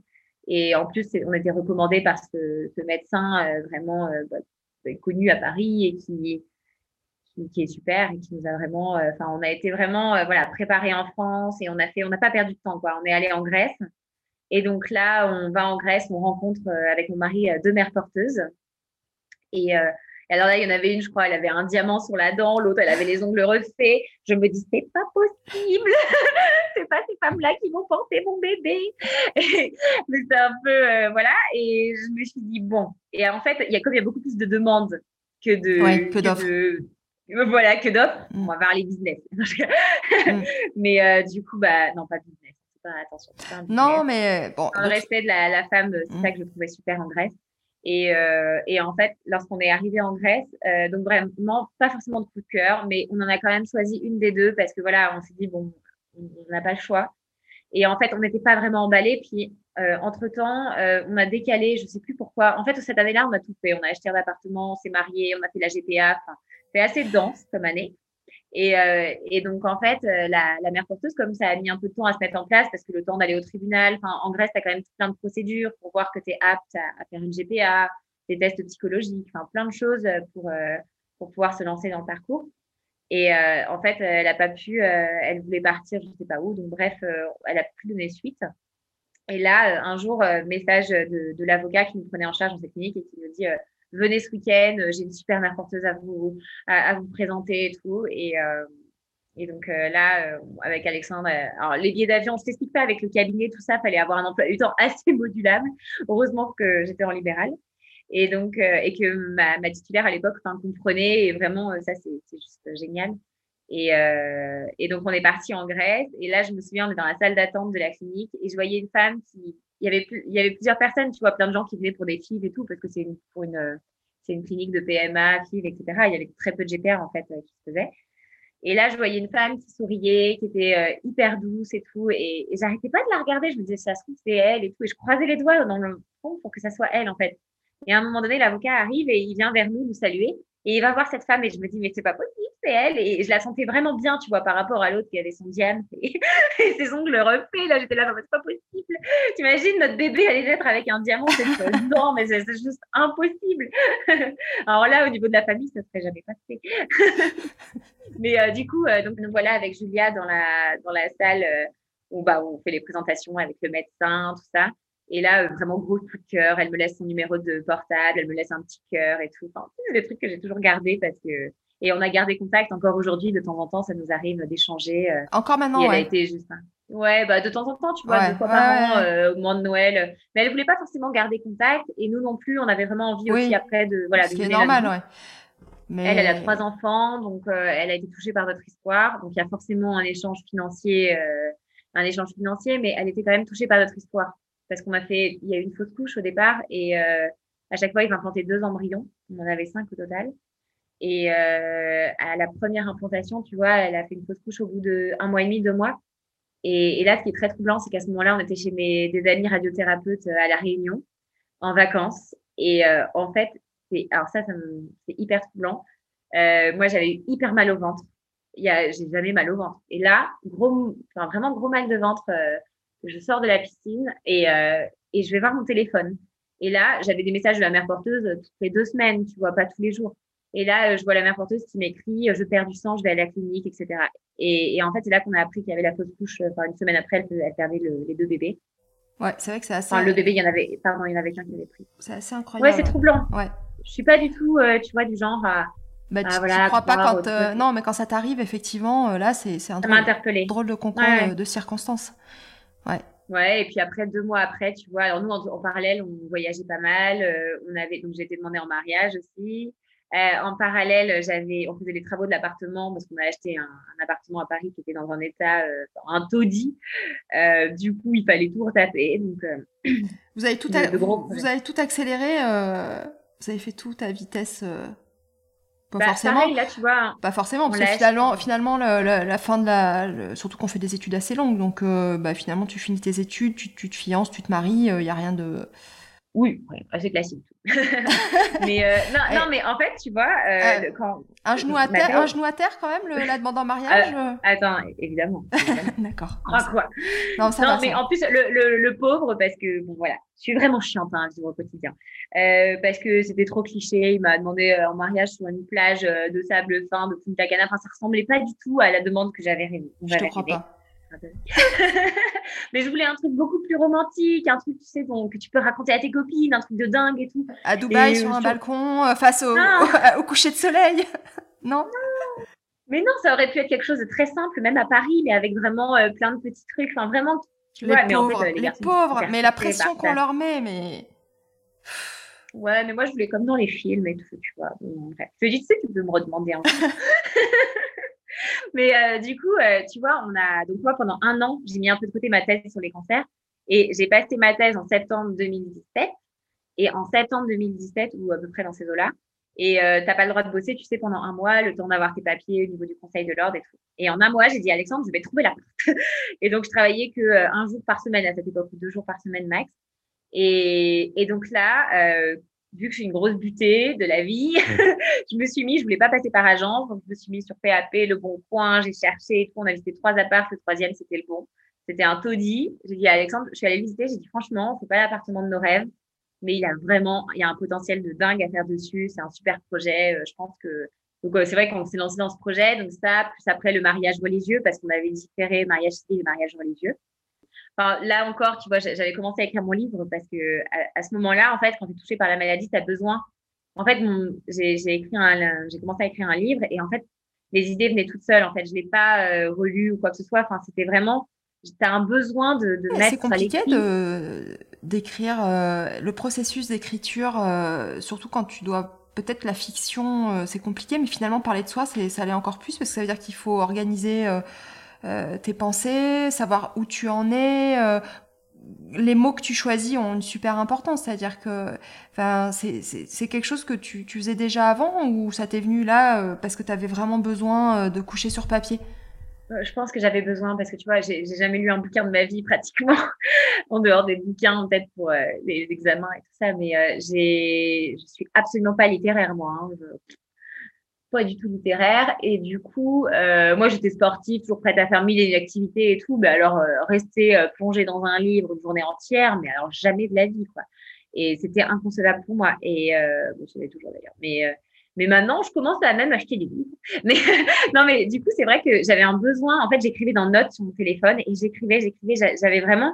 Parfois, je, je dormais pas de la nuit parce que j'avais tellement de choses qui passaient dans ma tête. Tu passes par tellement d'émotions, de, de choses tellement fortes que en fait, il, fallait le, il fallait que je le mette quelque part. Donc, c'était à la fois sur mon groupe Facebook. Après, je me suis mise sur Instagram, donc un peu plus sur Instagram maintenant. Et parce qu'à 26 ans, quand tu découvres que tu as un cancer, bah, c'est pas tes copains qui ont le cancer. Alors, du coup, c'est un peu compliqué de trouver quelqu'un qui a un cancer pour pouvoir parler de tout ça. Et donc, c'est là que j'ai développé un peu plus euh, ma communauté sur Instagram aussi. Et, du coup, euh, Instagram m'a permis de rencontrer des gens de 16 ans, euh, de, pardon, 16 ans, de 26 ans, 28 ans qui avaient été touchés par la maladie aussi. Et en fait, j'ai découvert toute une communauté de filles euh, pétillantes. Euh.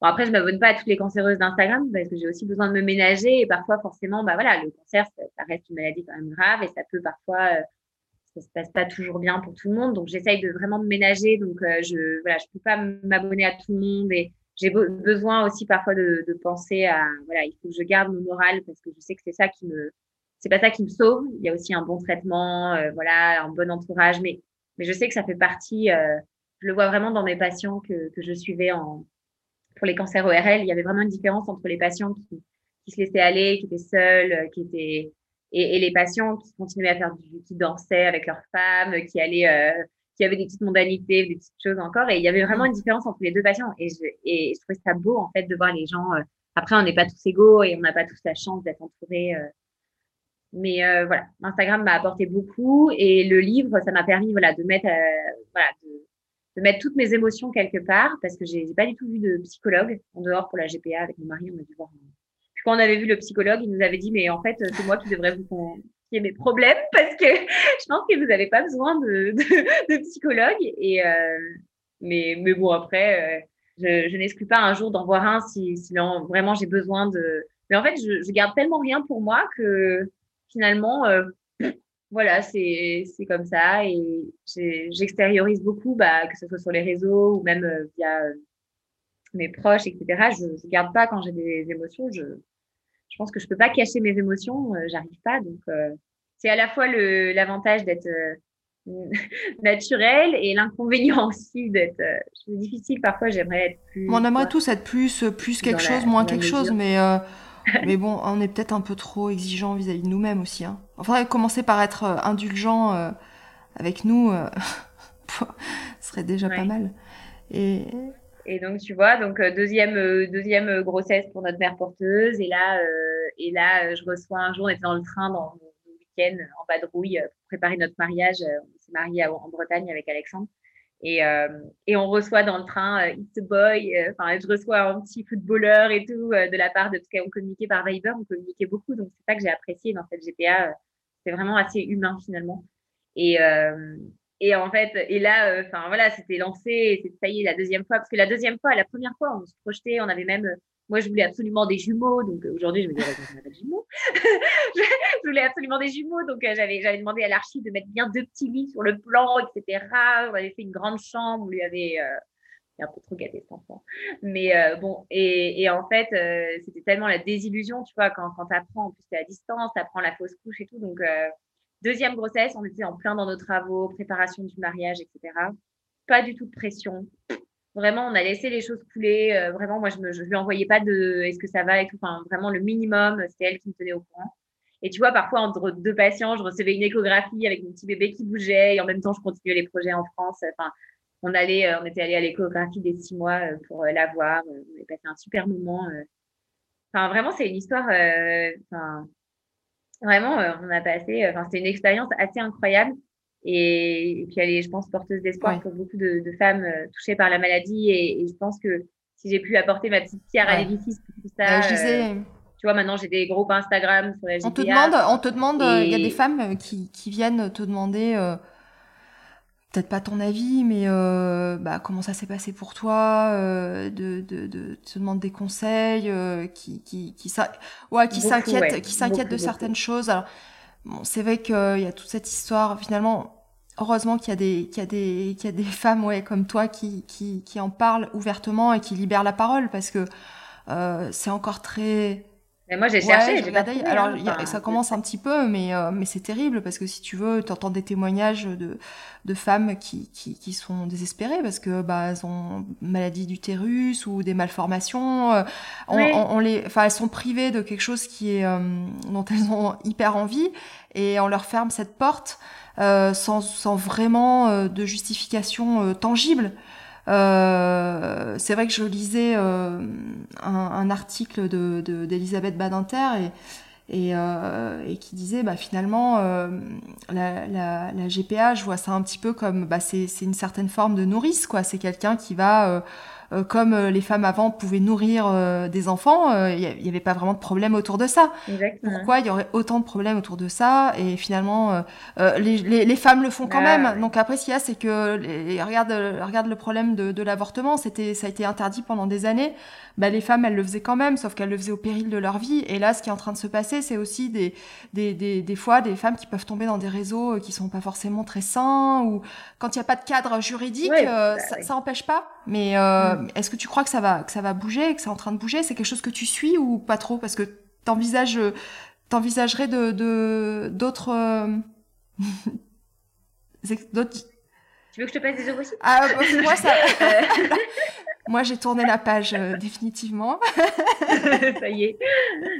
Non, mais euh, en fait, évidemment, moi, j'aimerais d'autres enfants, évidemment. Mais, euh, mais là, bon, pour l'instant, voilà, j'avais fait une rechute en janvier, donc je, me ménage. Et j'attends la suite des traitements parce qu'il y a d'autres traitements qui existent. Parce qu'en fait, le problème des traitements que j'ai, c'est que tu peux faire des résistances. Et, et là, j'ai fait déjà deux résistances.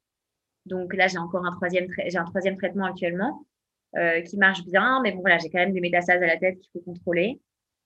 Qui, j'en ai pas beaucoup, mais voilà, elles, sont stables, mais je veux pas, euh, je suis pas non plus folle, tu vois. Euh, et euh, je rêverais d'avoir, de faire une petite sœur ou un petit frère à Gaspard, mais déjà il nous comble de bonheur et et du coup, moi, je me suis un peu plus investie pour la GPA, pour tous les couples, pas forcément que les femmes qui ont des cancers, hein, les femmes malades et tout. Parce qu'au début de notre parcours, en fait, moi, toutes les semaines, je restais une heure ou deux heures au téléphone, euh, deux fois par semaine avec des femmes et tout. Donc, je me suis dit, mais je peux pas, moi, perdre de l'énergie mmh. comme ça, raconter la même chose. Mmh, C'était mmh. épuisant. Puis, ma vie de couple en pâtissait. Enfin, et donc, euh, j'ai créé un groupe sur Facebook euh, pour que vraiment toutes les personnes qui souhaitaient euh, faire une GPA et qui avaient un problème de santé, etc., se mettent dessus et qu'on s'échange les infos, que ce soit au niveau droit, au niveau au niveau clinique, voilà, pour que tout le monde partage les infos. Et, alors, le problème, c'est que souvent, la GPA, c'est assimilé aux couples homosexuels. J'ai absolument rien contre les couples homosexuels, mais je trouve ça dommage qu'on limite la GPA. En fait, ça, touche tellement de femmes euh, malades hétérosexuelles aussi. Et il faut pas les oublier, celles-là, parce que, enfin, déjà, elles souffrent parce que, enfin, comme toute femme, tu vois, quand tu commences à recevoir des faire-part de naissance et tout, et là, toi, tu rames, tu es là avec ton cancer, tout truc. Enfin, moi, franchement, le, cancer, c'est vraiment euh, ce que je dis souvent. Enfin, c'est la triple épée de Damoclès, quoi. T'as peur de mourir, tu peux pas emprunter pour un appartement, euh, pour le travail, c'est compliqué parce qu'il y a beaucoup de femmes euh, sous chimio, tout ça, qui, qui peuvent pas. Moi, j'ai, j'ai une chance inouïe. Euh, j'ai, j'ai le cancer 2.0, non 4.0. j'ai le, le cancer, tu vois, qui permet d'être soigné vraiment de façon efficace et avec juste des petits comprimés. au niveau effet secondaire, franchement, j'en ai quasi pas. J'ai quelques petites nausées de temps en temps, mais c'est largement gérable. Euh, je peux tout faire, euh, j'ai pas perdu mes cheveux. Quand on voit personne qui dit que j'ai un cancer. Revenons au petit Gaspard et euh, parce qu'on n'a pas fini, il n'est pas encore arrivé en fait dans l'histoire. Ah, il n'est pas encore arrivé. Oui, ah ben là, on a fait, on a, oh, franchement, non mais ils vont suivre hein, les, les, auditeurs, il y a aucun problème. Mais c'est vrai que c'est sympa, mais on a fait des petits, des petits. Là, on va faire un flashback. Donc revenons en Grèce. Euh, donc revenons en Grèce à l'accouchement euh, de, de, Julia. Donc euh, on est donc l'accouchement comme c'est une féconde, comme c'est une en fait très souvent il déclenche l'accouchement 15 jours avant. Donc nous voilà partis en Grèce. Donc je choisis un bel Airbnb parce que c'est quand même un moment important dans notre vie. Toute la famille va débarquer. Enfin ça a été une histoire mais juste incroyable. Euh, donc, on, débarque en, en, à l'aéroport. Alors, déjà, toutes les histoires cocasses à côté de la GPA, parce qu'on arrive avec une poussette, mais il n'y a pas de bébé. Donc, à l'aéroport, on dit où le bébé bah, il, va, naître, on va le chercher. il me regarde, moi, je que ventre plat, c'est l'avantage de la GPA. et euh, du coup, mais le nombre de situations cocasses qu'on a eues, je pense que je pourrais écrire un roman sur ça. Et euh, du coup, on arrive en Grèce et là, euh, donc on voit Julia enceinte jusqu'au cou. Et, euh, et, alors, ce qui est juste super, c'est que du coup, il fallait qu'un des deux assiste à la, à Pas les deux. les deux ne pouvaient pas assister. Mmh. Non, en Grèce, il y a juste, bah, en général, le mari. Oui, c'est vrai, c'est vrai, finalement. Bon, là, bon, normalement, peut-être que toi, tu es en trouble, mais normalement, c'est deux personnes. c'est deux personnes. Donc, du coup, euh, du coup, c'est vrai que c'est moi qui suis allée parce que j'étais la femme, et voilà. Et, donc, euh, et là, je, mettais en ligne sur Instagram, tout le monde était au taquet. Je mettais euh, dilatation du col, 5 mm, 8 mm. et donc, tout le monde suivait et tout. C'était c'était pire qu'une série télé, là. J'avais tous mes proches qui nous suivaient, qui étaient au taquet sur Instagram et tout. Puis je racontais des conneries. Et donc, donc là, moi, j'enfile la surblouse, tout ça. Cette fois-ci, pour proposer un implant pour faire des choses beaucoup plus intéressantes qui vont changer le cours de la vie pour le coup. Même si l'implantologie, c'est chouette. Euh, et du coup, euh, et là, en fait, c'est moi qui ai coupé le cordon. Et ce qui est génial, en fait, c'est quand je suis arrivée euh, dans la salle, elle avait déjà eu trois enfants. Enfin, elle, elle, savait, elle savait faire. Voilà, je sais pas. elle savait faire elle savait faire. Elle était trop forte, notre euh, cigogne. Et, euh, et du coup, euh, donc elle a poussé, voilà, je sais pas, 4-5 fois et le bébé est sorti. Et là, au départ, elle l'a pris quand même dans ses bras parce que moi, je voulais pas non plus. mais très vite après, bah, c'était du pot à pot avec moi. Et j'ai coupé le cordon, tout ça. Enfin, c'était juste un moment, mais extraordinaire parce que pendant qu'elle accouchait, elle me tenait la main. Enfin, il y avait vraiment une vraie connexion, tu vois. C'était pas. moi, j'ai pas eu. Souvent, ce qu'on reproche à la GPA, c'est le fait de. Voilà, tu, payes, tu loues un ventre et tout. Mais non, enfin, nous, c'était, il y avait vachement mmh. d'humains dedans. Et donc, moi, je suis pas forcément pour toutes les GPA, tu vois. Mais par contre, il y a certaines GPA, je trouve, qui, qui, auraient besoin de, voilà, d'avoir un cadre. Et Parce que là, as, quel statut après euh, Comment ça se passe euh, euh, au niveau du statut C'est le. Alors, ouais, Alexandre est le papa, du coup sur le passeport. Euh, très vite, on a pu rentrer en France. On a eu un laissez-passer. Euh, en fait, à l'ambassade, on a dû aller à l'ambassade d'Athènes parce qu'on était à Thessalonique, dans le nord de la Grèce. On a pris euh, l'avion avec Gaspard qui avait une semaine. Alors, il fallait, en plus, il, avait, il était né 15 jours avant, il fallait faire des photos de lui, les yeux ouverts. alors, le truc, mais l'horreur. Donc, moi, j'étais comme ça. j'étais comme ça, moi aussi. J'essayais de lui écarquiller pour qu'il. Bon, le sourire, c'est même pas la peine. Hein. Il a une tête de tueur à gaz, je peux dire. Mais euh, le pauvre pitchoun, quoi. Donc, euh, du coup, on part à Athènes avec Gaspard pour aller demander à l'ambassade euh, des papiers pour pouvoir rentrer en France.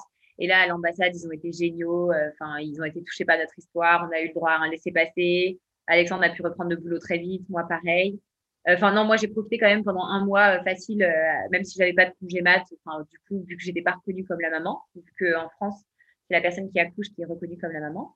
J'avais aucun statut. Et à l'heure actuelle, à l'heure actuelle, c'est plus que je m'en suis pas occupée parce que j'ai pas pris le temps. Mais en fait, je suis pas du tout torturée. Je sais que Gaspard, c'est mon fils. Euh, il n'y a pas de souci sur ça. Et, et du coup, euh, c'est vrai que j'ai pas fait, mais pour Gaspard, c'est important que je le fasse. Et il va falloir que. Il y a deux solutions. Soit je fais une adoption plénière, ils adoptent mon propre euh, enfant. Et en même temps, je me dis, soit sinon, on passe par le. Voilà, une voie plus voilà, on, rentre dans des démarches un peu plus euh, compliquées euh, pour vraiment, vu que vraiment, enfin, on est les plus légitimes, entre guillemets, pour la GPA, parce que génétiquement, enfin, si on fait des tests euh, de mm. parentalité, enfin, c'est vraiment notre enfant, donc, mais j'ai pas pris encore le temps de le faire parce que voilà, il y a eu l'appartement, le mariage, les trucs, et on, tout s'est enchaîné très vite. C'est compliqué comme, comme démarche Après, ça serait, c'est compliqué ces démarches-là bah, oh, ça peut prendre un an, tu vois, mais bon, je pense que là, tu vois, on va commencer quand même parce que c'est important. Il arriverait quoi que ce soit à Alexandre. bah oui, parce que aussi, il peut lui arriver quelque chose. Hein. et du coup, euh, du coup, non, mais euh, enfin, écoute, je, je, peux pas vraiment te dire pour l'instant, mais ce qui est sûr, c'est que voilà, je suis pas sur la maman, sur le passeport, euh, sur le l'acte de naissance grec, il y a bien marqué que je suis la mère, la mère biologique, parce que en Grèce, vu que c'est toléré, ils mettent le nom de la mère porteuse, le nom de la mère biologique. Par contre, voilà, pour l'instant, c'est Alexandre, Alexandre le papa. Mais euh, on va s'en occuper normalement cette année. C'est, euh, dans la, mm. checklist euh, de 2021. mais, mais voilà, et là, tu vois, enfin, moi, je suis méga comblée. Quoi. Enfin, c'est vraiment. Puis finalement, j'ai eu Gaspard, j'avais 29 ans. Enfin, c'est finalement les projets, voilà, continuent et, et ils s'arrêtent pas. Et au final, enfin, on s'ennuie mmh. pas, quoi. et quand tu as un enfant, après, tu n'as pas forcément non plus, enfin, tu sais ce que c'est, mais c'est, voilà. Ah bah, dans, un, dans le tourbillon, ah oui, tourbillon, dans tourbillon euh, de la vie. Et... Ouais, c'est vrai que après, ça, ça, ça défile, hein. Et euh, tu as, des projets, euh, tu as, as, des envies de, de trucs un peu, euh, un peu dingues, euh, trucs que tu auras envie de faire Alors, plein. Mais j'en ai toujours eu, donc ça n'a pas changé. Mais je pense que, tu vois, il y avait une, euh, une nana qui a un cancer aussi, qui a écrit un bouquin. Alors, je ne sais même plus son nom, c'est honteux, parce que je parle d'elle et je ne me souviens même plus de son nom. Elle disait que le cancer, c'était un accélérateur de vie.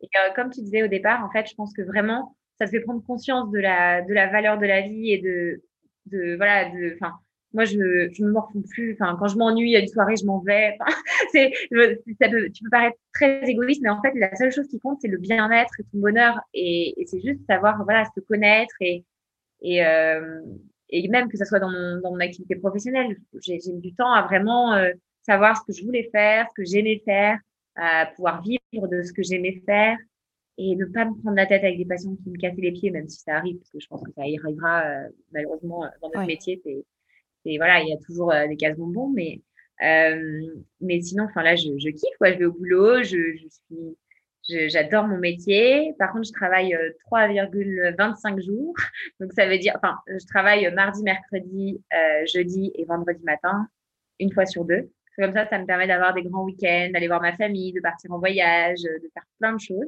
de faire de la photo à mes heures perdues. Mais c'est super. J'adore. et en plus, il y, a plusieurs photographes euh, qui. C'est pour ça que je voulais en discuter avec toi, euh, qui sont. Les photos sont magnifiques, euh, qui te suivent. Et comment tu t'es venu à, ça en fait?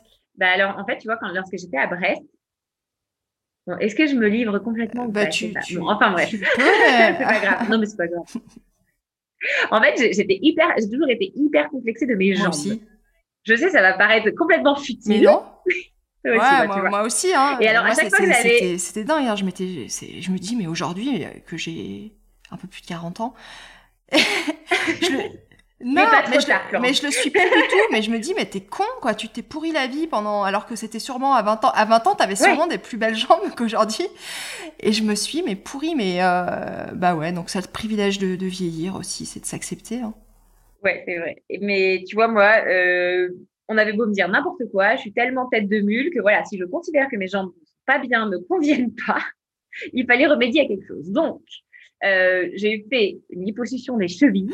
Attends, laisse tomber, mais le, le médecin, le, chirurgien ne voulait pas m'opérer au départ parce qu'il dit non, mais il n'y a pas assez de graisse. j'ai fait une chirurgie esthétique des genoux et des chevilles. Je me livre ah quand même beaucoup là, attention. et, et, du coup, alors, euh, suite à ça, donc finalement, quand j'ai passé ma radio, j'ai passé un IRM, donc pas du tout pour un bébé, hein, pour des mollets et pour des chevilles. J'ai passé du coup un IRM, des, une échographie pardon des, euh, des chevilles pour voir la quantité graisseuse parce qu'il fallait au moins avoir 7 mm. Donc, je, je, donc, euh, je, euh, j'étais là en train de croiser les doigts pour que le radiologue il dise oui, oui, il y a 7 mm. Et au final, j'étais à 7,58. Enfin, j'étais limite. Mais il a, j'ai poussé un peu, puis il a accepté euh, tout ça. Ils ont accepté de m'opérer. Et, et en fait, c'était dans l'acceptation de soi, tout simplement, la photo. J'avais des, des collègues qui faisaient de la, enfin, des, quelques connaissances qui faisaient de la photo. Donc, j'ai commencé. Puis, en fait, c'est vrai que maintenant, euh, déjà, moi, j'adore la photo, mais la photo artistique, tu vois pas les trucs. Euh, enfin, je trouve que quitte à faire une belle mmh. photo, je préfère voilà faire les choses bien avec un voilà avec un photographe avec qui je m'entends bien et, euh, et, très souvent c'est des collaborations, donc c'est sympa parce que moi je réfléchis, on réfléchit tous les deux. Au, enfin moi j'aime bien euh, essayer de voilà de faire des mises en scène, de faire des photos vraiment qui sont euh, essayer de faire des photos un peu soit des photos de mode, soit des photos vraiment artistiques. Enfin oui ouais, plus artistique. Il y a un message. Vraiment, il y a quelque chose mm. qui se dégage de la photo. Tu vois pas euh, juste, euh, ça m'intéresse pas de poser comme une cruche devant un appareil photo. Enfin, comme une cruche, comme une potiche. du coup, vraiment de faire des photos un peu plus artistiques. Et donc, c'est vrai que j'y ai pris goût. Là, j'en fais beaucoup moins, mais tu vois, là, au moment de ma rechute, euh, j'ai eu besoin d'en refaire, en fait. Alors, est-ce que c'est un peu de la mm. photothérapie? Je sais pas. Mais en tout cas, euh, en tout cas, voilà, ça m'a j'ai rencontré des Mais c'est ça, c'est que aussi tu as, l'interaction avec le photographe, il y a une complicité qui, qui s'établit, il y a le il y a la recherche. J'adore la photo, moi. J'adore les expos. J'adore. Enfin, là, à la maison, il y en a pas. Regarde. Ouais. il y en a plein derrière moi. Enfin, vraiment, c'est quelque chose qui me. J'adore faire. Euh, enfin, tout ce qui est créatif, tout ce qui est artistique, euh, c'est quelque chose qui me, me parle. Et, et donc, euh, le fait de, voilà, de, de, mettre au point quelque chose avec un photographe, de réfléchir vraiment tous les deux. En général, les photographes aiment bien parce que j'arrive avec deux gros sacs, j'ai déjà prévu toutes les tenues, tous les trucs. là où, je prends des objets chez eux complètement insolites et je dis, allez, on peut faire ça, ça. Et euh, bon, par contre, je tiens pas en place, donc je suis chiante à prendre en photo, et, je pense. Et finalement, alors, ça t'a euh, réconcilié euh, avec, euh, avec ton corps ou Ouais? Ça a pu. Bah, tu vois, la liposuction des genoux et des chevilles, que je te recommande, c'était compliqué. je te dis, maintenant, je suis passée, à... outre. donc la, la, chirurgie esthétique, euh, donc la petite chirurgie esthétique, mais attention, je fais pas la course, j'ai pas tout de faux hein, chez moi. Juste, voilà, euh, la chirurgie, euh, de, donc euh, la chirurgie esthétique, le, les photos et puis euh, et puis bah euh, ouais, le, fait d'écrire, euh, de, de, voilà, de témoigner, de d'apporter ouais ma pierre à l'édifice par rapport à tout ce que j'ai pu moi traverser, parce que j'aurais aimé à l'époque être aidée, euh, avoir en fait euh, des témoignages mmh. sur ça que j'ai pas du tout eu, et je me suis dit mais faut pas que je mmh. le garde sur moi, pour moi en fait, il faut vraiment que que je, je, témoigne de tout ça parce que c'est tellement fort, il faut que les gens en fait, si je peux leur faire gagner du temps sur certains projets qu'ils ont ou, le, ou, les aider, il faut que je les aide en fait. C'est vraiment c'était en moi quoi, je ne me voyais pas garder tout ça et parce que si ça peut euh, aider des gens, il faut les aider. Moi, j'ai eu la chance d'être aidée par euh, des, des, collègues super. Et, et, voilà. Et ce que je disais par rapport à l'accélérateur de vie, c'est vrai que tous les défauts, et les, défauts aussi, hein, toutes les qualités que j'avais avant le cancer et les défauts, ils sont amplifiés en fait. Donc, tu vois, avant le cancer, j'étais euh, impulsive, pas toujours tolérante et tout. Alors maintenant, mais je suis une intolérance complète. je suis encore plus impulsive. Je cherche pas, euh, voilà, je, comme dirait mon père, je procrastine pas. C'est voilà, je, je, fais ce que j'ai envie. Il euh, y, a, y, a, rien. Enfin, vraiment, je voilà, je, je vais droit au but et, euh, et je profite à. Mais en même temps, est-ce que aussi ça a développé, euh, euh, comment dire, euh, plus de, je dirais pas l'empathie parce que c'est pas le mot que je cherche, mais au niveau intuitif. Euh, par exemple, bah, comme tu fais un métier, on fait un métier de soignant, donc on a beaucoup de gens qui passent euh, sur notre fauteuil. On connaît pas des fois toute, euh, toute leur vie. Moi, des fois, je me, je, je me, je, quand j'ai des gens qui sont agressifs ou qui, en tout cas, qui, qui avec qui le contact passe pas toujours, qui me déplaisent un peu. Maintenant, aujourd'hui, j'arrive à me poser la question, mais qu'est-ce qui a pu se passer dans leur vie? Voilà. Le vécu. Bah ouais, qu'est-ce que, qu'est-ce qui, qu'est-ce qui fait que ça les a, est-ce qu'il y a un événement qui a pu les rendre comme ça? J'essaie de trouver une certaine forme euh, d'indulgence, même si effectivement, euh, moi aussi, je, je, je, suis assez impulsive. Euh, je peux être aussi intolérante. On l'est tous. Enfin, je veux dire, faut pas se cacher. On n'est pas des, des, saintes. Enfin, je veux dire, tu vois, on... c'est humain, c'est des, des, réactions humaines. Mais euh, ça a développé ça chez toi. C'est-à-dire que cette intuition, tu sens qu'elle est, elle est plus présente. C'est-à-dire que tu arrives à, à, désamorcer euh, des, des, choses. Tu es, plus proche de tes patients. Tu je suis peut-être plus. Euh, déjà, je, suis. Alors, tu vois, paradoxalement, je pense que parfois, je, je prends plus. Je peux me plus me poser. Avant, j'étais. Enfin, c'est vraiment. Il y a des choses, tu vois, je peux être très impulsive pour certaines choses, mais en même temps, du coup, cette maladie fait que du coup, tu prends aussi beaucoup de recul sur les choses. Donc, des, choses euh, que je vais considérer futiles, bah, vont. Voilà, je, vais passer très vite outre, en fait.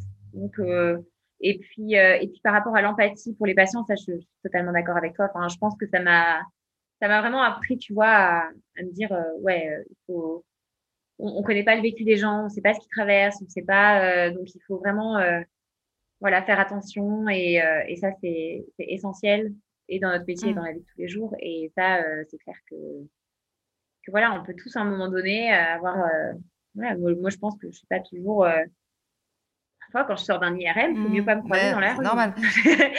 Parce que c'est des contrôles tous les, tous les trois mois, tu vois, euh, IRM cérébral et scanner tous les six mois de tout le corps pour être sûr que, que voilà, tout va bien. Et dans, dans, donc sur, sur, euh, sur Insta, particulièrement, moi, c'est là où je t'ai découvert et où, où, je, où je te suis, mais donc t'en parles vraiment d'une manière euh, complètement euh, bah, transparente, naturelle, il n'y a, y a aucun tabou, on sent qu'il y, y, a vraiment une volonté de bah, justement de briser euh, tous ces tabous mm. qui entourent à la fois bah, le, le, cancer et, euh, et, tout ce qui est autour de la GPA.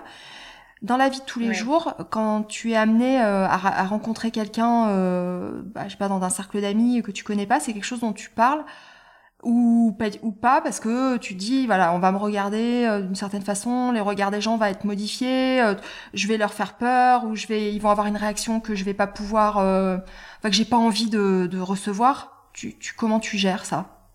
Bah, en fait, tu vois, je pense que les gens se comportent aussi par rapport à. Enfin, ça dépend, je pense, de nous aussi, tu vois. Enfin, je pense que si, si tu es tout le temps triste, déprimé, si tu te plains toujours, bah, les gens, ils vont être là. Et puis à la fin, ils vont en avoir marre d'être de, de, mm. toi, clairement. Et euh, enfin, moi, je me suis pas posé la question. Je pense que c'était ma nature d'être comme ça. Et euh, il y a une citation que j'aime beaucoup, c'est que c'est une citation, je crois, de Bob Marley.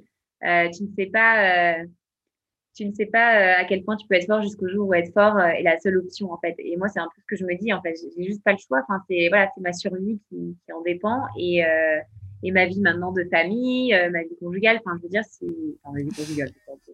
Euh, non, mais en fait, ma vie de famille, tout simplement. Enfin, si tu Enfin, je pense que voilà, quand, quand je vois mes amis, j'ai pas envie de me plaindre. Il n'y a pas de raison. Enfin, je me plains comme, enfin, comme une personne classique en fait. Enfin, si s'il y a quelque chose qui m'a énervé euh, au cabinet, je vais me plaindre, s'il y a rien, euh, ou s'il y a quelque chose qui me, enfin, je, je pense que, en tout cas, j'ai pas du tout envie d'avoir les pitiés des gens, et je pense que si tu as confiance en toi, si voilà, enfin, tu tu t'armes en fait par rapport à tout ça, et je pense que les gens du coup vont pas avoir euh, Ouais, ça va vite passer quoi. Avoir, ça, va, ça va, ça va être l'effet un petit peu d'annonce et puis après terminé quoi. T'es Camille, c'est, c'est voilà, c'est comme ça. Ouais, voilà. Enfin, je pense que honnêtement, moi, j'ai une vie normale. Mes amis sont voilà. Je... Par contre, c'est vrai que je perds plus de temps quand les gens euh, me cassent un peu les pieds. Bon, je préfère euh, voilà. Je, j'ai la, chance d'être très entourée. Donc, euh, si vraiment j'ai des amis où je vois franchement qu'ils m'apportent plus rien, c'est peut-être très méchant, mais forcément, il y a des amis, tu vois, qui peuvent passer par des phases un peu plus dures et il faut être là aussi pour eux quand même. Hein. Je suis pas non plus. Mais parfois, tu te rends compte au bout de quelques années, tu te dis mais pourquoi je suis amie avec cette personne Enfin elle m'apporte rien, elle est pas, euh, enfin, elle est un peu fan.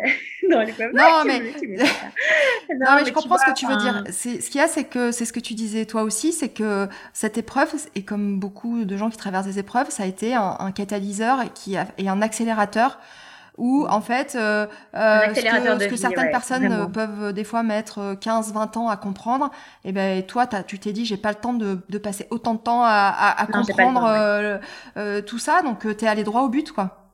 C'est ça? Mmh. Ouais ouais c'est vraiment ça tu vois. Ouais. Et puis tu vois, ouais non enfin bon, en fait moi je me considère pas du tout comme malade en fait. La seule chose, qui, la seule fois où on me rappelle que je suis malade, c'est quand je dois faire mes, mes mmh. examens de santé tous les trois, trois, quatre, trois mois ou six mois. Mais euh, c'est la seule chose en fait, parce que dans ma vie de tous les jours, j'ai une vie normale, je fais du sport, bah, je continue un peu euh, de temps en temps euh, les, les, shootings photos quand il y a un projet. Ça, ça me plaît, ça. ça mais je vois ça, mais je devrais le faire. mais, mais, mais, en fait, c'est pas du tout. c'est, ça peut paraître un peu bizarre, mais enfin, c'est juste, moi, ça m'a aidé à un moment donné. Là, maintenant, j'en fais beaucoup moins quand même. C'est plus. mais tu vois, avant le mariage, on a fait une séance couple avec mon mari en Écosse avec le photographe qui nous a offert cette euh, séance photo. Et franchement, on est allé faire de la randonnée en Écosse en même temps en faisant un shooting photo avec les robes, les grosses euh, chaussures et tout. Enfin, c'était juste génial ici, mais ça te laisse des souvenirs. Euh, la photo, c'est un peu des souvenirs qui restent aussi que tu peux regarder. C'est ce que j'allais dire, c'est important, bah, comme, comme, comme écrire aussi son histoire, c'est important de laisser une trace. Euh, tu vois, des fois, moi, j'aurais envie de dire à, à mes parents, mais écrivez euh, le, le, livre de votre vie. J'aimerais bien après, euh, plus tard, me replonger dedans, aller dans leurs pensées, tu vois, parce que on connaît pas tellement les gens en fait qu'on côtoie, et, et, même nos parents euh, qui qui faisaient partie d'une génération où les choses étaient plus cachées, plus tabous, plus pudiques. Bah, bah, finalement, on se rend compte qu'on peut passer une vie entière à côté de quelqu'un sans connaître vraiment ce qu'il a dans la tête, ce qu'il pense, comment les choses se sont construites. et donc, euh, ouais, la morale, c'est en fait, faut pas attendre, quoi. Ouais, n'attendez pas. Et en fait, je pense que voilà, moi, je collectionne les petits moments de, bonheur. Je, enfin, j'essaye de voilà de de pas me voilà de pas me torturer l'esprit, d'éloigner toute source de stress euh, dans la vie courante ou dans la vie euh, professionnelle, de m'entourer de personnes qui m'apportent quelque chose parce que j'ai besoin aussi que voilà, j'ai pas besoin de personnes qui se plaignent tout le temps. Enfin, c'est Là, c'est voilà, c'est pour. Euh, enfin, je sais pas comment dire, mais ça c'est primordial pour moi de, de, m'entourer de gens positifs. Euh, j'ai vraiment te vers le haut, hmm. qui me stimulent, enfin qui vont me pas me tirer vers le haut, tu vois, mais qui vont ouais, qui vont être, euh, je sais pas, qui, vont être. Euh, je n'ai pas du tout envie de la pitié des gens, ça clairement. De toute façon, vu que je me sens pas malade, qui en a gens. Mais et en fait tous les jours, tous les jours, tous les jours, en fait, j'entends des choses comme ça où ou quand j'ai des patients, bah oui, bah, je viens de perdre mon papa d'un cancer, je viens de perdre machin d'un cancer.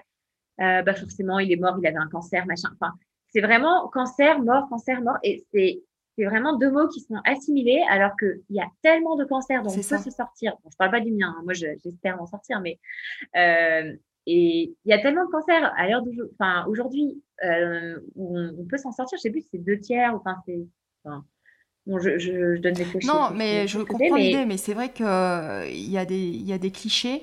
Euh, les gens n'en parlent plus, en fait. Ils ont envie de passer à autre chose, donc ils ne vont pas dire qu'ils sont sortis euh, du cancer. Ouais. Tu vois. Ouais. Moi, j'ai pas le choix. J'ai dû en parler, mais j'en parle à tout le monde comme si j'avais changé de chaussette le matin, quoi. On s'en fiche. C'est vraiment devenu tellement banal, en fait, pour moi, que c'est comme, voilà, si j'avais un chien, si j'avais deux enfants, trois enfants, enfin voilà, j'ai un cancer en plus, bon, bah voilà, c'est un il y a un truc en plus, euh, un truc que j'aurais peut-être préféré ne pas avoir. C'est un état, et, puis et puis de toute façon, euh, oui, il faut, faut, faut, faire avec. Euh, comme je te dis, il y a des, il y a des regarde sur les réseaux, je sais pas si tu suis, je sais plus comment il s'appelle, Théo Curin, qui a, qui a plus, plus, enfin, qui a plus de bras, plus de jambes, mais qui fait du, du tri et qui est champion. super, mais moi, et, je suis qui, et qui témoigne énormément. Et, euh, et, j'imagine que pour les, les, les personnes qui, qui, qui, souffrent euh, de handicap, ou, bah, c'est un message euh, qui, est, qui est extraordinaire. Il a la banane, il est, il est beau gosse. Ouais, moi, je crois, pour Biotherme. Enfin, voilà, c'est, il faut que les choses changent de toute façon, ça c'est certain. Mm. Ah, mais c'est clair. Bah ouais, tu vois, comme projet, j'aimerais bien, du coup, moi, la finir mon livre cette année un petit saut en parachute avant la fin de l'année. Euh, et puis, euh, tour du monde. Ça, c'est, euh, c'est mon plus grand rêve de faire un tour du monde. je pense qu'un jour ou l'autre, avec Gaspard, on va partir en tour du monde. La question est juste quand, de quel état entre il, deux, il arrive à te suivre, ton mari, dans tout ça? Je fatigue. je l'use, je l'use. Il est crevé. Et moi, ça me rend dingue parce que quand je le vois mou et tout, à lire et tout, parce que lui, il adore lire. Là, il va m'entendre. Non, mais tu.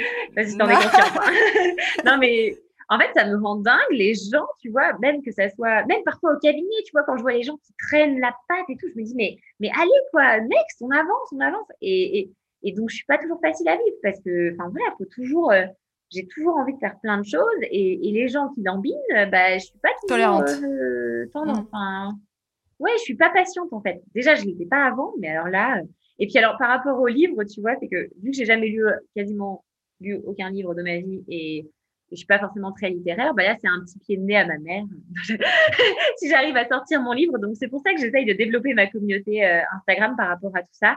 Euh, par rapport bah, à la sortie euh, de mon livre que j'aimerais bien faire en fin d'année, par rapport à aussi bah, du fait que j'ai rencontré plein de femmes jeunes touchées par la maladie et avec lesquelles on s'est beaucoup soutenu. On, a eu la chance d'être invité par, par des marques de produits cosmétiques, tout ça, où on s'est rencontrés pendant des week-ends, où, vraiment on est traité comme des petites princesses sur Instagram. Et parfois, ça fait du mm. bien, tu vois, parce que tu traverses tellement de choses. Et en fait, j'ai énormément de bienveillance sur, sur mon compte Instagram. Et ça, c'est juste dingue, quoi. Enfin, les, les gens m'envoient des, des, petites choses et puis Enfin, des, des, petits cadeaux pour Gaspard, des, des, des, choses. Là, on vient de me proposer de, de nous dessiner, de faire un dessin pour la famille. Enfin, des petites choses, mais je trouve ça tellement chou. Et, et, en fait, euh, ouais, je sais pas, c'est, ça m'a beaucoup apporté, en tout cas à un moment donné où j'avais besoin. Et maintenant, bah, voilà, je me suis pris un peu au jeu, hein, soyons honnêtes. Et euh, après, si je veux me détacher d'Instagram, enfin, le jour où ça m'apporte plus de mauvaises choses que de bonnes choses, je me, je me mets en compte privé et terminé. Mais donc, pour l'instant, tu vois. Euh, ouais, là, ton compte, il, est, il est public. Hein. T'as pas eu besoin de, de, de, verrouiller, en fait. Ouais. ouais. Non, et puis j'ai des patients, tu vois, mais j'ai même parfois des patients qui viennent d'Instagram. Alors je fais attention, j'essaye de pas mettre mon nom et mon prénom, enfin de pas forcer, enfin de mon prénom aussi. Mais euh, j'essaye de pas, euh, je veux pas faire de la pub parce qu'on n'a pas le droit sur les réseaux. Mais par contre, bon bah je peux pas empêcher une personne qui m'a trouvé comme ça euh, en tapant Camille Dentiste Paris ou euh, Paris 17e, Paris 9e, enfin, je sais pas, qui m'a trouvé, je vais pas euh, commencer. Euh. Et donc, quand ils viennent au cabinet, ils sont juste trop gentils, quoi. Ah, je vous ai entendu dans le podcast euh, de Bliss, là, sur la maternité, mmh. ou, ou je vous suis sur Instagram. Alors, parfois, ils me le disent pas, mais après, je reçois un petit message sur Instagram, oh, merci. Enfin, vraiment, du coup, je trouve ça tellement gentil. Et puis, mais on a tellement besoin d'interaction. C'est ce qui, c'est notre survie, en fait, hein. Après, à nous de trouver les bonnes interactions qui, qui, font du bien, mais non, c'est chouette. Donc, euh, mais écoute Camille, euh, termine ton livre parce que moi j'ai hâte. Ah oui, il va falloir que je m'y mette. Euh... Et toi, fais ta loupe. Voilà. Après, bah, j'aimerais, j'aimerais bien qu'on se rencontre avant ton tour du monde. Et euh... et puis, euh, mais j'étais super contente euh, de pouvoir discuter autant de temps avec toi. Euh, bah, merci beaucoup en tout cas de m'avoir donné la parole. Ouais, c'était un vrai plaisir. Euh, je te souhaite plein de belles choses. Euh, bah, je vais continuer à suivre euh, la... ta vie sur euh, une petite partie et sur ouais, Gaspard qui grandit. c'est incroyable d'ailleurs. Hein, je me dis mais comme le, le temps passe vite. Donc ouais. Ben oui, non mais ça c'est. Puis maintenant, en fait, euh, maintenant tu vois au lieu de penser, euh, au lieu de penser euh, cancer, on pense aussi petit, enfin Gaspard et tout. Donc on arrête de me parler aussi de ma maladie parce qu'à un moment donné les gens m'en parlaient beaucoup. Et maintenant, bah on parle de Gaspard, comment il va, et même pour la famille. Maintenant toute la famille a accepté les choses. C'est énorme hein, ce, que tu as, ce que tu as réussi à faire. C'est énorme parce que je, je me dis que euh, vis-à-vis des, gens qui t'entourent, de ta famille, de tes, frères, euh, vraiment ton cocon, pour eux aussi, ça a dû être, euh, ça a dû les faire changer, ça a dû leur faire voir la vie différemment. Ah mais exactement. Et puis ouais, et puis tu vois, mon petit frère, enfin, il a fait finalement une, enfin voilà, il pas une dépression, mais un petit peu. Il a fait une dépression pendant tout ça parce qu'il faisait son stage. Enfin, c'est vraiment euh, c'est un sketch. Hein, notre, euh, on pourrait faire une, un film sur ce qui s'est passé. Mais en fait, mon petit frère, il a, il a déclenché une dépression. Il faisait son stage en pneumologie à l'hôpital. Il faisait de la kiné. Et du coup, il n'a pas supporté en fait parce qu'on était assez proches. Et bon, là, il va mieux et heureusement, tout rentre dans l'ordre, mais ça a été compliqué. Mm. Enfin, il y a eu tous les à côté en fait parce que ça laisse des traces. Mm, mm. Ça, et, et voilà moi, je vais, je me tracasse pas trop, donc euh, voilà, j'avance et tout, mais parfois, mes proches, ça peut être plus dur. Donc, euh, voilà. Merci pour tout, euh, Camille. Bah, merci à toi.